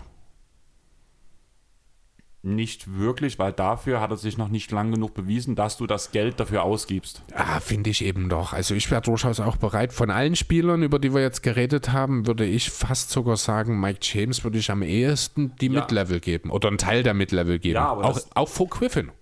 Das Ding ist halt, dass du die Mid-Level ähm, kannst du jedem Spieler anbieten, da sind die Bird Rights egal. Und deswegen dürfen wir über diese Mid-Level-Exception ja nicht bloß über die Leute, die schon im Kader stehen, reden, sondern müssen eigentlich darüber reden, was ist allgemein auf dem Markt. Ja, Und da natürlich. findest du viele Spieler, die halt einfach besser passen würden als Mike James, bin ich Meinung. Ehrlich? Also ich den- finde, ich kann mir ganz ehrlich nur wenige Backup-Point Guards vorstellen, die in dieses Netzteam besser reinpassen würden als Mike James. Ich habe den Markt gerade nicht offen. Was? Also all, allgemein ist ja, wie gesagt, die Point Guard, äh, gut, wir reden halt selten über die Spieler aus der zweiten, dritten Reihe, dann, wenn es darum geht. Ähm, ja, aber ich muss ehrlich sagen, und vielleicht ist Mike James auch bereit, ich meine, war ja doch rel relativ überraschend, dann auch die Verpflichtung der Netz, muss ich sagen. Ähm, vielleicht ist er auch bereit, weiter fürs Minimum dort zu bleiben. Ich weiß nicht, was er in Europa verdient hat. Er hat ja auch schon mal irgendwann ein bisschen in der NBA gespielt. Also er wird sicherlich nicht äh, finanzielle Probleme haben, soweit gehe ich mal an der Stelle. Und wenn er halt doch jetzt auf seine ja, mit 30 alten Tage in Anführungszeichen, weil er eben ein paar Jahre aus der Liga raus war, nochmal einen Titel haben will, dann kann ich mir auch vorstellen, dass er zum Minimum in Brooklyn bleibt. Ja, kann ich mir irgendwo vorstellen, aber halt, wie gesagt, ich glaube nicht, dass die Nets die Mid-Level dafür hergeben werden. Hier muss man natürlich immer schauen, was dann wirklich auf dem Markt da ist. Vielleicht sollte man dann auch eher drüber nachdenken, halt wirklich seinen Fokus auf Flügeldefense zu legen und dort zu schauen, dass man die Mid-Level dahingehend auf dem freien Markt investiert. Das ist dann auch noch so eine Geschichte, über die man nachdenken müsste. Wie gesagt, im Endeffekt kann ich mir vorstellen, abgesehen von Queen, dass man alle auch zum Minimum wieder ja, die Band wieder zusammenholt. Nur Queen wird damit nicht zufrieden sein. Wie gesagt, Griffin mit dem Geld, was er aus Detroit bekommt, finde ich, sollte auch mit einem Minimum-Deal zufrieden sein. Zu, Clippers gehen. Ja, das kann er in drei, vier Jahren dann machen, wenn er wirklich über das Karriereende nachdenkt. Vorher werde ich ihn wahrscheinlich eher nicht in äh, LA sehen. Also auch nicht bei den Lakers übrigens. Ja, glaube ich auch nicht, dass, weil das wäre ein ganz schöner Mittelfinger. Ja, genau. Andererseits war auch ein ganz schöner Mittelfinger, als man ihn nach Detroit getradet hat. Ich finde, der wäre auch größer als ein Free Agent Signing von Blake bei den Lakers. Da ist der Trade immer noch der größere Arschtritt. Aber naja, wir haben es jetzt dank diesem Deal in die Conference Finals das erste Mal geschafft. Ja, im Endeffekt, das hat man ja auch schon mal vor ein paar Wochen gesagt, ist der Trade von Blake Griffin dafür verantwortlich, dass die Clippers jetzt stehen, wo sie sind. Das stimmt. Hm. Beziehungsweise auch Chris Paul. Ja. Mit Patrick Beverly haben wir damals zurückbekommen. Ja. Was war das überhaupt für, für ein Schubser? Wo kam der her?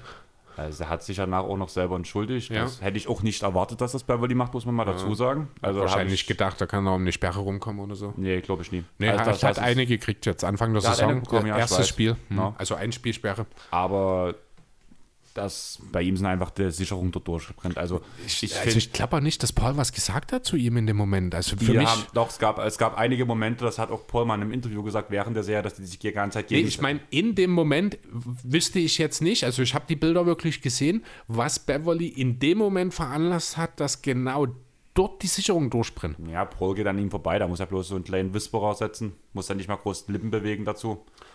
Irgendwas. Aber es ist doch laut da drin. Ja, aber. Also irgendwas wird schon, wird schon gekommen sein. Ich glaube, es war harmlos.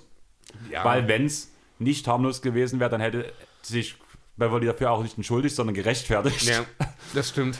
Und von daher, der, also Beverly ist ein geiler Spieler, wenn, Nee. er für dein, wenn er für dein Team spielt. Und weil der ist so, der ist halt ein Kampfschwein. Der ist sogar über Europa gegangen, hat sich in der NBA reingekämpft. Der Aber der kennt warum keine da, Grenzen. Ja, Das ist, und das ist, finde ich, das ist eine sehr, sehr gefährliche Sache, wenn du keine Grenzen kennst, weil irgendwann, ähm, und man muss ja auch dazu sagen, Chris Paul kam aus einer Schulterverletzung zurück und dann so eine Aktion. weiß Das ist, das ist hart, das ist ganz, ganz hart an der Grenze und ich finde, er ist mit einem Spielsperre dort auch sehr, sehr gut ich habe mit weggekommen. 3-4 gerechnet. Ja, ich auch, so. ja. Aber wie gesagt, also ich verstehe jeden, der Beverly nicht mag, muss ich ganz ehrlich sagen. Würde dir auch so gehen, wenn er nicht bei den Clippers spielen Genau. würde. Hm. Und ich verspreche dir, wenn du äh, merken würdest, auch was er in der Kabine für eine Präsenz hat, auch bei den Sixers, wenn er dort spielen sollte, Hm. würdest du, glaube ich, auch anders denken, wenn du halt merkst, wie der dein Team mitreißt, vor allem wenn dein Team nicht kompetitiven Basketball spielt, was ja in den ersten Jahren Beverly war. Hm. Ja.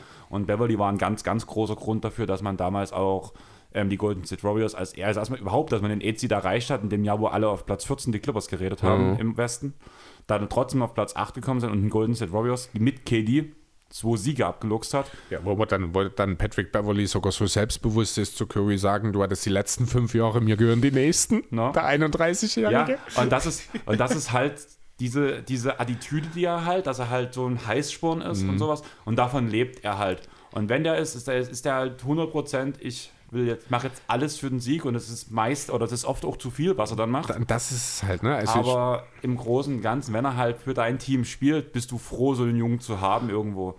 Sollte der so viel Geld verdienen? Sollte der teilweise so viel Spielzeit bekommen? Nein. Da können, da könnten sich Sacramento kann sich bedanken, dass, die da, dass er damals gesagt hat, nein, ich gehe lieber zu den Clippers. Ja. Sacramento hat ja, glaube ich, 15 ich, Millionen mehr, mehr, geboten. halt die mehr angeboten, das stimmt. Und das ist halt auch wieder so ein Punkt, wo ich halt sage, da, das wird halt, da wird nie drüber geredet, dass Beverly halt sagt, ähm, ich fühle mich hier wohl, ich krieg trotzdem genug Geld. Also ist ja keine Frage, dass der, dass er überbezahlt sogar eigentlich ist, kann man ja fast sagen. Aber dass er halt sagt, scheiß aufs Geld, ich fühle mich hier wohl, ich ich fühle mich hier akzeptiert, ich bleib hier. Und das ist zum Beispiel auch ein guter Charakterzug, über den viel zu selten geredet wird. Ja, ich mag ja grundsätzlich, mag ich ja auch eigentlich solche Typen wie ihn, aber bei ihm geht es mir einfach zu weit. Verstehe Also, ich. das Kann ist ich- wirklich alles. Ich verstehe jeden Punkt, den du sagst. Ich gehe da auch mit allen mit, aber er ist halt auf einer Skala von 1 bis 10 bei 135. Ja, und das ist, da ist einfach dann irgendwo die Grenze erreicht. Ja, kann ich gut nachvollziehen. Wie gesagt, also die Aktion habe ich auch überhaupt nicht verstanden. Ich habe es Mhm. ja alles bloß im Real Life gesehen. Das ist an dem Wochenende passiert, wo ich ähm, auf dem Hometown Festival war, wenn ich mich Ja. jetzt nicht ganz täusche. Das war jetzt die Woche. Oder die Woche. Auf jeden Fall ich habe es auf Das jeden war Fall nicht nach live dem gesehen. letzten Spiel. Ja, genau. Nach Game 6 war das. Das war am Dienstag oder Mittwoch. Oder? War das nicht Montag auf Dienstag? Na, dann wäre es halt Dienstag gewesen. Ja. ne? ja, ich war auf jeden Fall noch nicht fit. Mhm. Und ich habe es halt alles bloß im Nachhinein auch gelesen und diese Szene mir halt auch zehnmal angeguckt. Und ich dachte mir halt, naja, machst du immer wieder keine Freunde. Aber hey, es ist nun mal, Patrick es Beverly. ist halt Patrick Beverly, genau. Ja. Aber irgendwo mag ich also ich mag diese Aktion nicht, aber diese Art mag ich halt schon irgendwo, diese, diese Arschlochart. Ich bin ja auch selber auf dem Handballfeld Trash-Talker und tue halt auch gerne mal so ein paar Versteckte im Jugendbereich. Das war mal ganz lustig. Da hatte ein Team hat den Kreislauf, der war größer als ich. Und dazu hat er noch eine ziemliche Wampe gehabt, konnte den Ball gut mit einem, mit einem Arm fangen und danach konntest du ihn nicht mehr halten. Da habe ich prinzipiell, wenn der Ball gekommen ist, habe ich meine Hand so ausgestreckt, dass meine Hand vor seine Augen gekommen ist. Dass er nie fangen Dass er kann. den Ball nicht fangen kann. Also aber kein Trash-Talk, das ist eine Nein, gute aber- Defensivtaktik. Nee, das, das darfst du aber offiziell. Ach Das so? Ist, das, ist, Okay. das ist schon, also ich habe teilweise dann auch das mehrfach schon so angedeutet. Dass, da, ich habe halt gehofft, dass ich ihn provoziere Dass, damit. dass er aufhört, das zu machen, Nein, weil dass er, dass, er, dass er mir eine scheuert. Oder so- ach so, okay, genau. mit Rot vom Platz Okay. geht. Im Endeffekt hat es irgendwann das Schiedsrichter mitbekommen, dass ich eigentlich derjenige bin, der provoziert und ich bin mit zwei Minuten vom Platz runter. Okay. Aber ja. Aber das ist halt so eine Sache, das sind halt so kleine Kniffs und die sind unfair. Ja. Mhm. Und da verstehe ich auch jeden, der mich dort als Arschloch bezeichnet hat. Aber es war halt ein Punkt, ich wusste nie, wie ich ihn anders aufhalten soll. Ich war dafür verantwortlich, ihn aufzuhalten. Jo, aber es gibt halt auch im Bereich des Unfairen gibt es halt auch nochmal Unterschiede, ne? Und da ist es halt ein Unterschied, ob du jemanden außerhalb der Regeln, sage ich mal, einfach bloß sein Blickfeld einschränkst. Ich sag's mal ganz banal jetzt, so wie du das gemacht hast, oder ob du halt, und das kann ich ihm einfach nicht absprechen, hier und da vielleicht auch irgendwo wirklich bewusst eine Verletzung des anderen in Kauf nimmst. Thema hatten wir aber auch, dass ich ja auch teilweise im Jugendbereich dafür eingesetzt wurde, hol jetzt, hol dir jetzt die Zwei-Minuten-Strafe, hol den aus der Luft runter, dass er danach nicht mehr über deine Position wirft. Ja, aber auch da muss, also das ist, ein taktisches Foul ist ja in jeder Sportart ein Hilfsmittel, ne? aber ein taktisches Foul ist ja auch kein Foul, das äh, eine Verletzung en- zur Folge hat. Ne? Ein taktisch, taktisches Foul ist im Fußball ist halt mal der Schubser zur Seite, damit der Konter nie gemacht werden kann. Es ist im Basketball eben das harte Foul, damit der Wurf nicht fällt, damit er lieber zur Freiwurflinie geht. Zum Beispiel. Ja, aber das harte Fall bei mir ist ja der Punkt, der Gegner soll Angst vor mir bekommen, dass er nicht mehr über die Mittelposition, wo ich in der Abwehr stehe, gehe.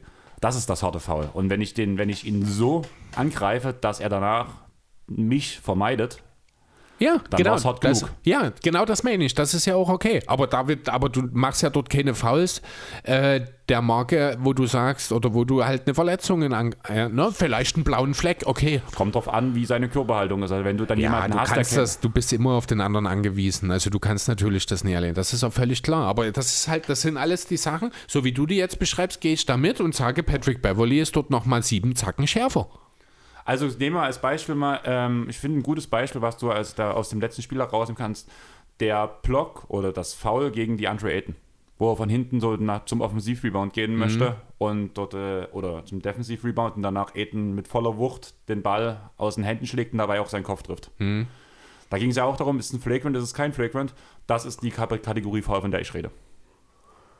Ja, aber das ist halt nicht die Kategorie Foul, die, den, die das Maximum von Patrick Beverly beschreibt, sondern eher den Durchschnitt. Aber ich fand das, ich fand das schon geil, das. Also, Ja, klar. Es ist, das, das ist auch in dem Moment noch okay. Das mag auch okay sein, dort kein Flagrant zu geben. Aber das ist ja nicht das Schlimmste. Das ist ja nicht mal ansatzweise das Schlimmste, was Patrick Beverly je gemacht hat. nö. Gut, wollen wir noch irgendwas? Ich habe jetzt auch keinen Bock mehr, um ehrlich zu sein. Ja, dann tun wir mit einer Rezession. Wir haben wieder eine 5-Sterne-Rezession bekommen. Okay, cool. Mal aufhören, ich habe vor uns nochmal reingeguckt. Von wem denn? Ähm, vom Ostwestfale 31. Okay. Zwei Kerle, null. Freunde, ein Dialekt. Was ist denn das für eine Kombi? Zwei Kerle, die NBA-Fachwissen gekonnt mit Humor verbinden und dabei mit ihrer überragenden, mit ihrem überragenden Dialekt das Ganze perfekt abrunden. Wie viele Airboys sie tatsächlich werfen, wenn man sie auf einen Kurt treffen würde, ist zwar leider bisher noch unbekannt, aber wir werden bestimmt noch, äh, das noch herausfinden. Toller Podcast, absolute Empfehlung. Ausrufezeichen. Ich habe eine Idee, wer es ist, aber ich bin mir unsicher. Okay. Eine Ost dieser Aussage werden wir bestimmt noch herausfinden. Es könnte Philly sein vom. von NBA mit deutscher Brille. Genau. Weil diese Aussage werden wir bestimmt noch herausfinden. Da macht nämlich demnächst mit Freunden über einen ausgebauten T-Virus klar oder mit einem Wohnmobil eine Tour durch Deutschland und hält unter anderem auch in Dresden. Ach so? Ja. Cool. Aber das ist mitten in der Woche, da weiß ich noch nicht so richtig, wie ich das schaffen soll. Aber ja, das könnte sein, dass er das ist. Ich überlege bloß gerade, wo er wohnt. In Sinzig. Ich weiß aber nicht, ob das im Ostwestfalen ist. Guckst du gerade? Ja, Das interessiert dich gerade, oder? ein bisschen, ja. Das Also, das aber doch klar, das ist, ich glaube, in der Nähe von Münster, wenn mich nicht alles täuscht. Und Münster äh, gehört da. So, jetzt ist meine Maus. Ah, ne, jetzt geht sie wieder. Ähm, das ist doch Ostwestfalen, oder? Bin ich Keine da Ahnung. richtig? Ich kenne mich bei sowas überhaupt nicht aus. Da haben wir Sinzig, genau. Bonn, na, nee, Bonn, Bonn, südlich von Bonn, nee, das ist kein Ostwestfalen. Okay, dann würde mich natürlich interessieren, wer diese coole Bewertung abgegeben hat. Und ja, Ich lehne mich jetzt zurück, würde ich sagen, oder? ich würde mich freuen, wenn das noch Leute ebenfalls tun. Oder wie siehst du das, Chris? Also wie gesagt, Du meinst jetzt was? Bewertung schreiben. Achso, statt zurücklehnen. Ähm, ja, natürlich. Ich habe es ja sogar in deiner Abwesenheit letzte Woche nicht vergessen, auch anzusprechen. Also ich bin ja da auch ein bisschen stolz auf mich, muss ich sagen. Ähm, deswegen, ja, haut uns Bewertungen raus, haut uns irgendwelche blöden Sprüche raus. Wir lesen sie gerne vor, wir freuen uns über jede Bewertung. Und wenn ihr irgendwas habt, auch gerne, schreibt uns an. Jetzt Oder übernehme ich schon deinen Job hier, jetzt reicht's, ich lehne mich zurück. Ja, also Chris hat es ja gesagt, haut gerne die Bewertung raus. Chris hat sich jetzt zurückgelehnt und grinst mich an, kann es selber kaum fassen, dass er gerade angefangen hat, meinen Job zu übernehmen. Da bist du eh mal nicht da und das hat solche negativen Auswirkungen auf mich. Es wird eigentlich Zeit, dass du den Pod schneidest, oder? Kannst du vergessen. Du wolltest Sonntag aufnehmen, jetzt bist du schön dafür verantwortlich, dass es Sonntag fertig ist. Ach, das wird schon. Haben wir noch genug Zeit, bis es online gehen muss? Für euch ist es also wirklich fast live. Und ja, wie gesagt, wenn ihr das öfters so haben wollt, schreibt uns das, kommentiert auf Instagram, auf Facebook, auf Twitter. Wenn ihr auf Spotify hört, empfehlt uns weiter, drückt Folgen, weil jedes Follow, was wir bekommen, hilft uns, dass wir bei anderen angezeigt werden. Wenn ihr uns auf Apple Podcast hört, beziehungsweise einfach Freunde habt, die Apple Podcast oder iTunes nutzen, so ein komisches Apfelgerät sollen ja einige haben, schnappt euch das einfach, nutzt denen ihre Accounts und knallt uns eine Bewertung rein. Und wenn ihr halt fünfmal von unterschiedlichen Geräten uns bewertet, würden wir uns freuen. Also macht das ruhig. geil. Am besten immer mit einem dummen Spruch. Wir können uns ja auch irgendwann mal einfallen lassen, dass wir nochmal irgendwie so was so wie die T-Shirt-Aktion uns irgendwas anderes einfallen lassen. Und da machen wir dann einen Zeitraum, wo wir danach sagen, unter allen Bewertungen, die danach rausgekommen sind, dass wir da auslosen, wer ein kostenloses Merch irgendwas Das ist ja bekommt. unfair für die, die schon bewertet haben. Nein, die kommen natürlich mit dazu. Also, also alle Bewertungen. alle dann. Bewertungen. Ja, alles klar. Genau. Alle Bewertungen, die bis dahin da sind. Also würde ich sagen, haut welche raus. Wir lassen uns was einfallen. Also zumindest hatte ich jetzt schon mal Chris angeschrieben, dass wir über Sticker und sowas nachdenken. Die sind mir auch gerade wieder in den Sinn gekommen, als du das angesprochen hast. Ja. Und wenn wir sowas drucken lassen, da werden wir bestimmt noch irgendwo vielleicht was anderes Cooles für euch finden, was man vielleicht auch in dem Fall bewerten kann. Ich würde sagen, da geben wir uns aber noch so Richtung Folge Ich finde, 100 für unsere männlichen Hörer sollte es einen String-Tanker mit einem Erber-Logo geben. So, wolltest du dich nicht zurücklehnen, ganz ehrlich? Ja, keine Ahnung, du bist, es hat jetzt so viel Text, jetzt bin ich wieder hier vorne, muss ich noch was Dummes sagen. Dumm war es den ganzen Tag schon mit dir, also, Alles wie immer. ne? Jetzt beende die Sache, sonst schlafe ich ein. Ja, ist doch okay. Du musst da nicht schneiden, du kannst doch dann weiter schlafen mir gegenüber. Ähm, ja, ich würde sagen, Richtung Folge 100 lassen wir uns was einfallen. Und Jo. bis dahin knallt mal alle noch Bewertungen, Bewertungen, Bewertungen raus. Und wir lesen, wie gesagt, alle vor. Und dann bei Folge 100 werden wir uns was einfallen lassen, was ihr wie gewinnen könnt. Und da wird es um die Bewertungen auf Apple Podcasts gehen, bin ich der Meinung. Klingt gut. Deswegen würde ich sagen, wir gehen raus. Jo, Oder wie siehst du das? äh, mir reicht's jetzt. Ich habe genug von dir. Wollen wir noch ein bisschen über, die, über, das Wetter draußen quatschen? Aber nur, wenn ich sagen kann, dass ich genug von dir habe. Oder über meinen schönen DJ-Banner hier auf der Ich anderen habe Seite? genug von dir. Mein Fernseher ist gerade aus. Du gehst mir tierisch auf den Sack. Und dort hängt Son Gohan hinter dir. By the way, Son Gohan, Philipp, wir hatten das ja vor uns als Thema. Also, wir hatten ja vor uns Philipp als Thema. Auch er kennt Dragon Ball nicht. Was? Ja. Der Philly? Echt jetzt? Ja. Da musste, da musste sich erstmal schlau machen, was wir überhaupt reden. Meine Güte, ey, was haben wir für Bekannte? Was Ja. ist hier los? Also, ich glaube, wir müssen in der Off-Season mal eine Ein Public Viewing machen. ein Off-Topic, eine Off-Topic-Folge über Kindheits-Mangas, Animes. Ja, das, so viel kann ich da nicht beisteuern. Ja, aber du hast ja wahrscheinlich auch Kickers geguckt oder Mila, Ja, stimmt schon. Ja, doch, stimmt. Das gehört ja auch alles dazu, ja. Digimon, Die Pokémon. Sache mit One Piece und Co., da bin ich Genau. dann halt raus. Genau, da ist ja, Ja. vieles davor gekommen. Stimmt eigentlich, hast Und da recht. könnte man ja. eigentlich so mit dem Nerdkram, wir haben ja letztes Jahr, ja letzten Sommer auch eine Off-Topic-Folge gemacht, so Ja. Müssen dieses Jahr, würde ich sagen, auch wieder eine machen. Diesmal in ordentlicher Qualität, wo wir jetzt auch das richtige Mikrofon auswählen, nicht wie, letzte, wie das letzte Mal. Aber warum dann nicht mal eine Folge über Animes und Mangas reden? wo du so ein bisschen das alte Zeug beisteuerst, vielleicht, was du früher selber geguckt hast, mhm. und ich so ein bisschen das neue Zeug. Wäre eine Überlegung wert, klar. Wäre, glaube ich, auch ein lustiges Thema, so ein paar Anekdoten.